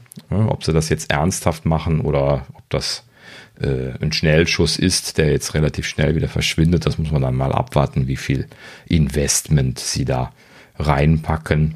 Das äh, ist ja genau dieselbe Frage, die wir Apple selber jetzt auch gestellt haben, was äh, so hier potenziell AR, VR-Kram und sowas angeht. Ne? Investieren sie jetzt fett oder nicht? Und ja. das gilt dann für Netflix ja natürlich genauso. Ne? Also um, um gegen Arcade anzustinken, müssen sie sich schon anstrengen. Ne? Mit den fünf Spielen kommen sie da nicht, nicht um die Ecke. Ne? Aber gut. Ja gut, aber ne, das wissen wir ja, wenn Netflix was macht, dann machen sie es groß. Also ja, das ist mit Sicherheit nur der Testballon. Was, was ist das Konzept dahinter? Das haben sie ja nicht weiter gesagt. Sie haben ja nur gesagt, wir machen jetzt Spiele. Ne? Keine Ahnung, vielleicht. Naja, gut, wenn sie, wenn sie als Plattformbetreiber ähm, den äh, Game-Herstellern was bieten, ähm, einen zusätzlichen Absatzmarkt, dann ist das auf jeden Fall ja eine Möglichkeit, ne? wie ja. sie in den Markt kommen können. Ich weiß nur nicht, ob das wirklich dann ein zusätzlicher Absatzmarkt ist oder ob sie äh, eher dazu neigen, Exklusivtitel zu machen, so wie Apple das ja hm. bei Arcade auch macht. Ähm, und das muss man halt eben dann wollen sofern man jetzt nicht irgendwie ein Spiel da hat, was man jetzt als Plus-Version äh, anbieten möchte. Ich habe ja sehr geschmunzelt, als ich jetzt äh, Tiny Wings Plus auf Apple Arcade gesehen habe gestern. Tiny Wings, so eins der ersten Spiele auf dem iPhone, was ich damals gespielt habe. Und äh, äh ja, äh, der Herr Illiger, so, so ein deutscher äh, Ein-Mann-Entwickler quasi ähm, damals gemacht hat, der dadurch dann hier irgendwie Multimillionär geworden ist. Das ist eine von diesen legendären äh, äh, Entwickler ist zum äh, Einzelentwickler ist zum Multimillionär geworden Geschichten gewesen. Okay. Und äh, ja, ich glaube, seitdem äh, ist er auch selbstständig und hat auch hier so ein kleines bisschen was weiter Tiny Wings immer gemacht und so. Ähm, ja, ja, und äh, da habe ich jetzt sehr geschmunzelt, als ich die Plus-Version davon gesehen habe. Ähm, ja, allgemein hat äh, Apple da, glaube ich, sehr viele Sachen wieder ausgegraben, die damals sehr erfolgreich gewesen sind zu ihrer Zeit. Ähm, ja, gut, aber ich bin da sowieso nicht weit drin. Habe nur ein bisschen Zeug installiert jetzt äh, gestern. Gut, so, ähm, was hatten wir noch? Ein, ein letztes Thema und zwar ähm, Facebook äh, möchte auch ein Bezahlsystem äh, äh etablieren, welches dem Apple In-App Purchase System Konkurrenz machen soll. Äh, wundert mich jetzt nicht, hatten sie ja sowieso schon drin in der App, hatten wir ja schon mal darüber gesprochen, dass sie da jetzt so ein, äh, so ein, so ein Event-Verkaufssystem haben und dass sie das ja eigentlich ausbauen wollten, aber dann halt eben Apple da die Hand drauf gehalten hat und sie ja dann schon stinkig waren. Äh, wundert mich natürlich nicht, dass sie das jetzt gleich wieder auspacken und sagen, guck mal, haben wir auch was. Ähm, und äh, ja gut, sollen sie halt eben machen. Bin mal gespannt. Ähm, interessant an der Sache ist, dass gesagt worden ist, dass sie ähm, nach Steuern 100% des Geldes an den Creator weiterleiten. Ähm, und das ist natürlich... Äh, schon äh, wieder so ein, so ein Augenbrauenthema. Ne? Also meine Augenbraue ist hochgewandert, als ich das gelesen habe, weil ne, ich habe mir direkt schon hier drunter geschrieben, kostenlos, wer ist der Kunde? Ne? Also das ist definitiv nicht der Creator und auch nicht der, der Geld bezahlt, sondern da ist garantiert wieder der Werbekunde und das Datenabgreifen das große Thema im Hintergrund. Ja, klar. Deswegen wäre ich da natürlich sehr vorsichtig. Wenn es kostenlos ist, bist du das Produkt. Ah, ja, genau. Da bin ich jetzt sehr gespannt, äh, wie viele Entwickler äh, beziehungsweise auch Management äh, von, von Leuten, die so In-App-Geschichten jetzt machen werden, in Zukunft dann da reinfallen drauf. Mal angenommen, das etabliert sich jetzt tatsächlich als System. Sie wollen ja nur, haben sie gesagt. Ähm, ja, also de, de, genau deswegen war die Augenbraue oben. Genau. Ähm, so, und damit äh, schließen wir für heute im Prinzip auch. Wir haben uns zwar bitterböse angestrengt, aber wir haben keinen Rausschmeißer gefunden diese Woche. So leid es uns tut. Ähm, deswegen müssen wir das einfach offen lassen. Ähm, aber äh, ja, wie gesagt, war sowieso ein bisschen was eine saure Gurkenfolge. Deswegen haben wir das ja mit audiophilen Kram gefüllt, wen es interessiert hat. Ähm, mit der Hoffnung, dass ich zumindest so ein, zwei Leute vielleicht da ein kleines bisschen was motivieren kann, äh, sich da mal ein bisschen was mit zu beschäftigen. Wie gesagt, da werde ich jetzt noch ein bisschen was auf die weiteren Komponenten von dem Sheetstack später eingehen und damit können wir zumachen. Oder hast du noch irgendwas? Nö. Ja, wir sagen wieder vielen Dank fürs Zuhören und mhm. ähm, freuen uns auf die nächste Woche. Äh, ich denke mal, dass wir dann wieder komplett sind. Ja, hoffentlich. Ne? Also Grüße an Sascha. Oh, wir müssen ihm noch ein, äh, ein, ein, eine Parole bringen. Was ist denn seine Parole diese Woche? Hm, jetzt haben wir irgendwie. Äh, äh, äh Parole ist äh, Lobos. So. Am Ende ist natürlich eigentlich doof. Man muss einfach nur am Ende hören. Wir müssen das mittendrin machen in Zukunft. Das ist gemeiner.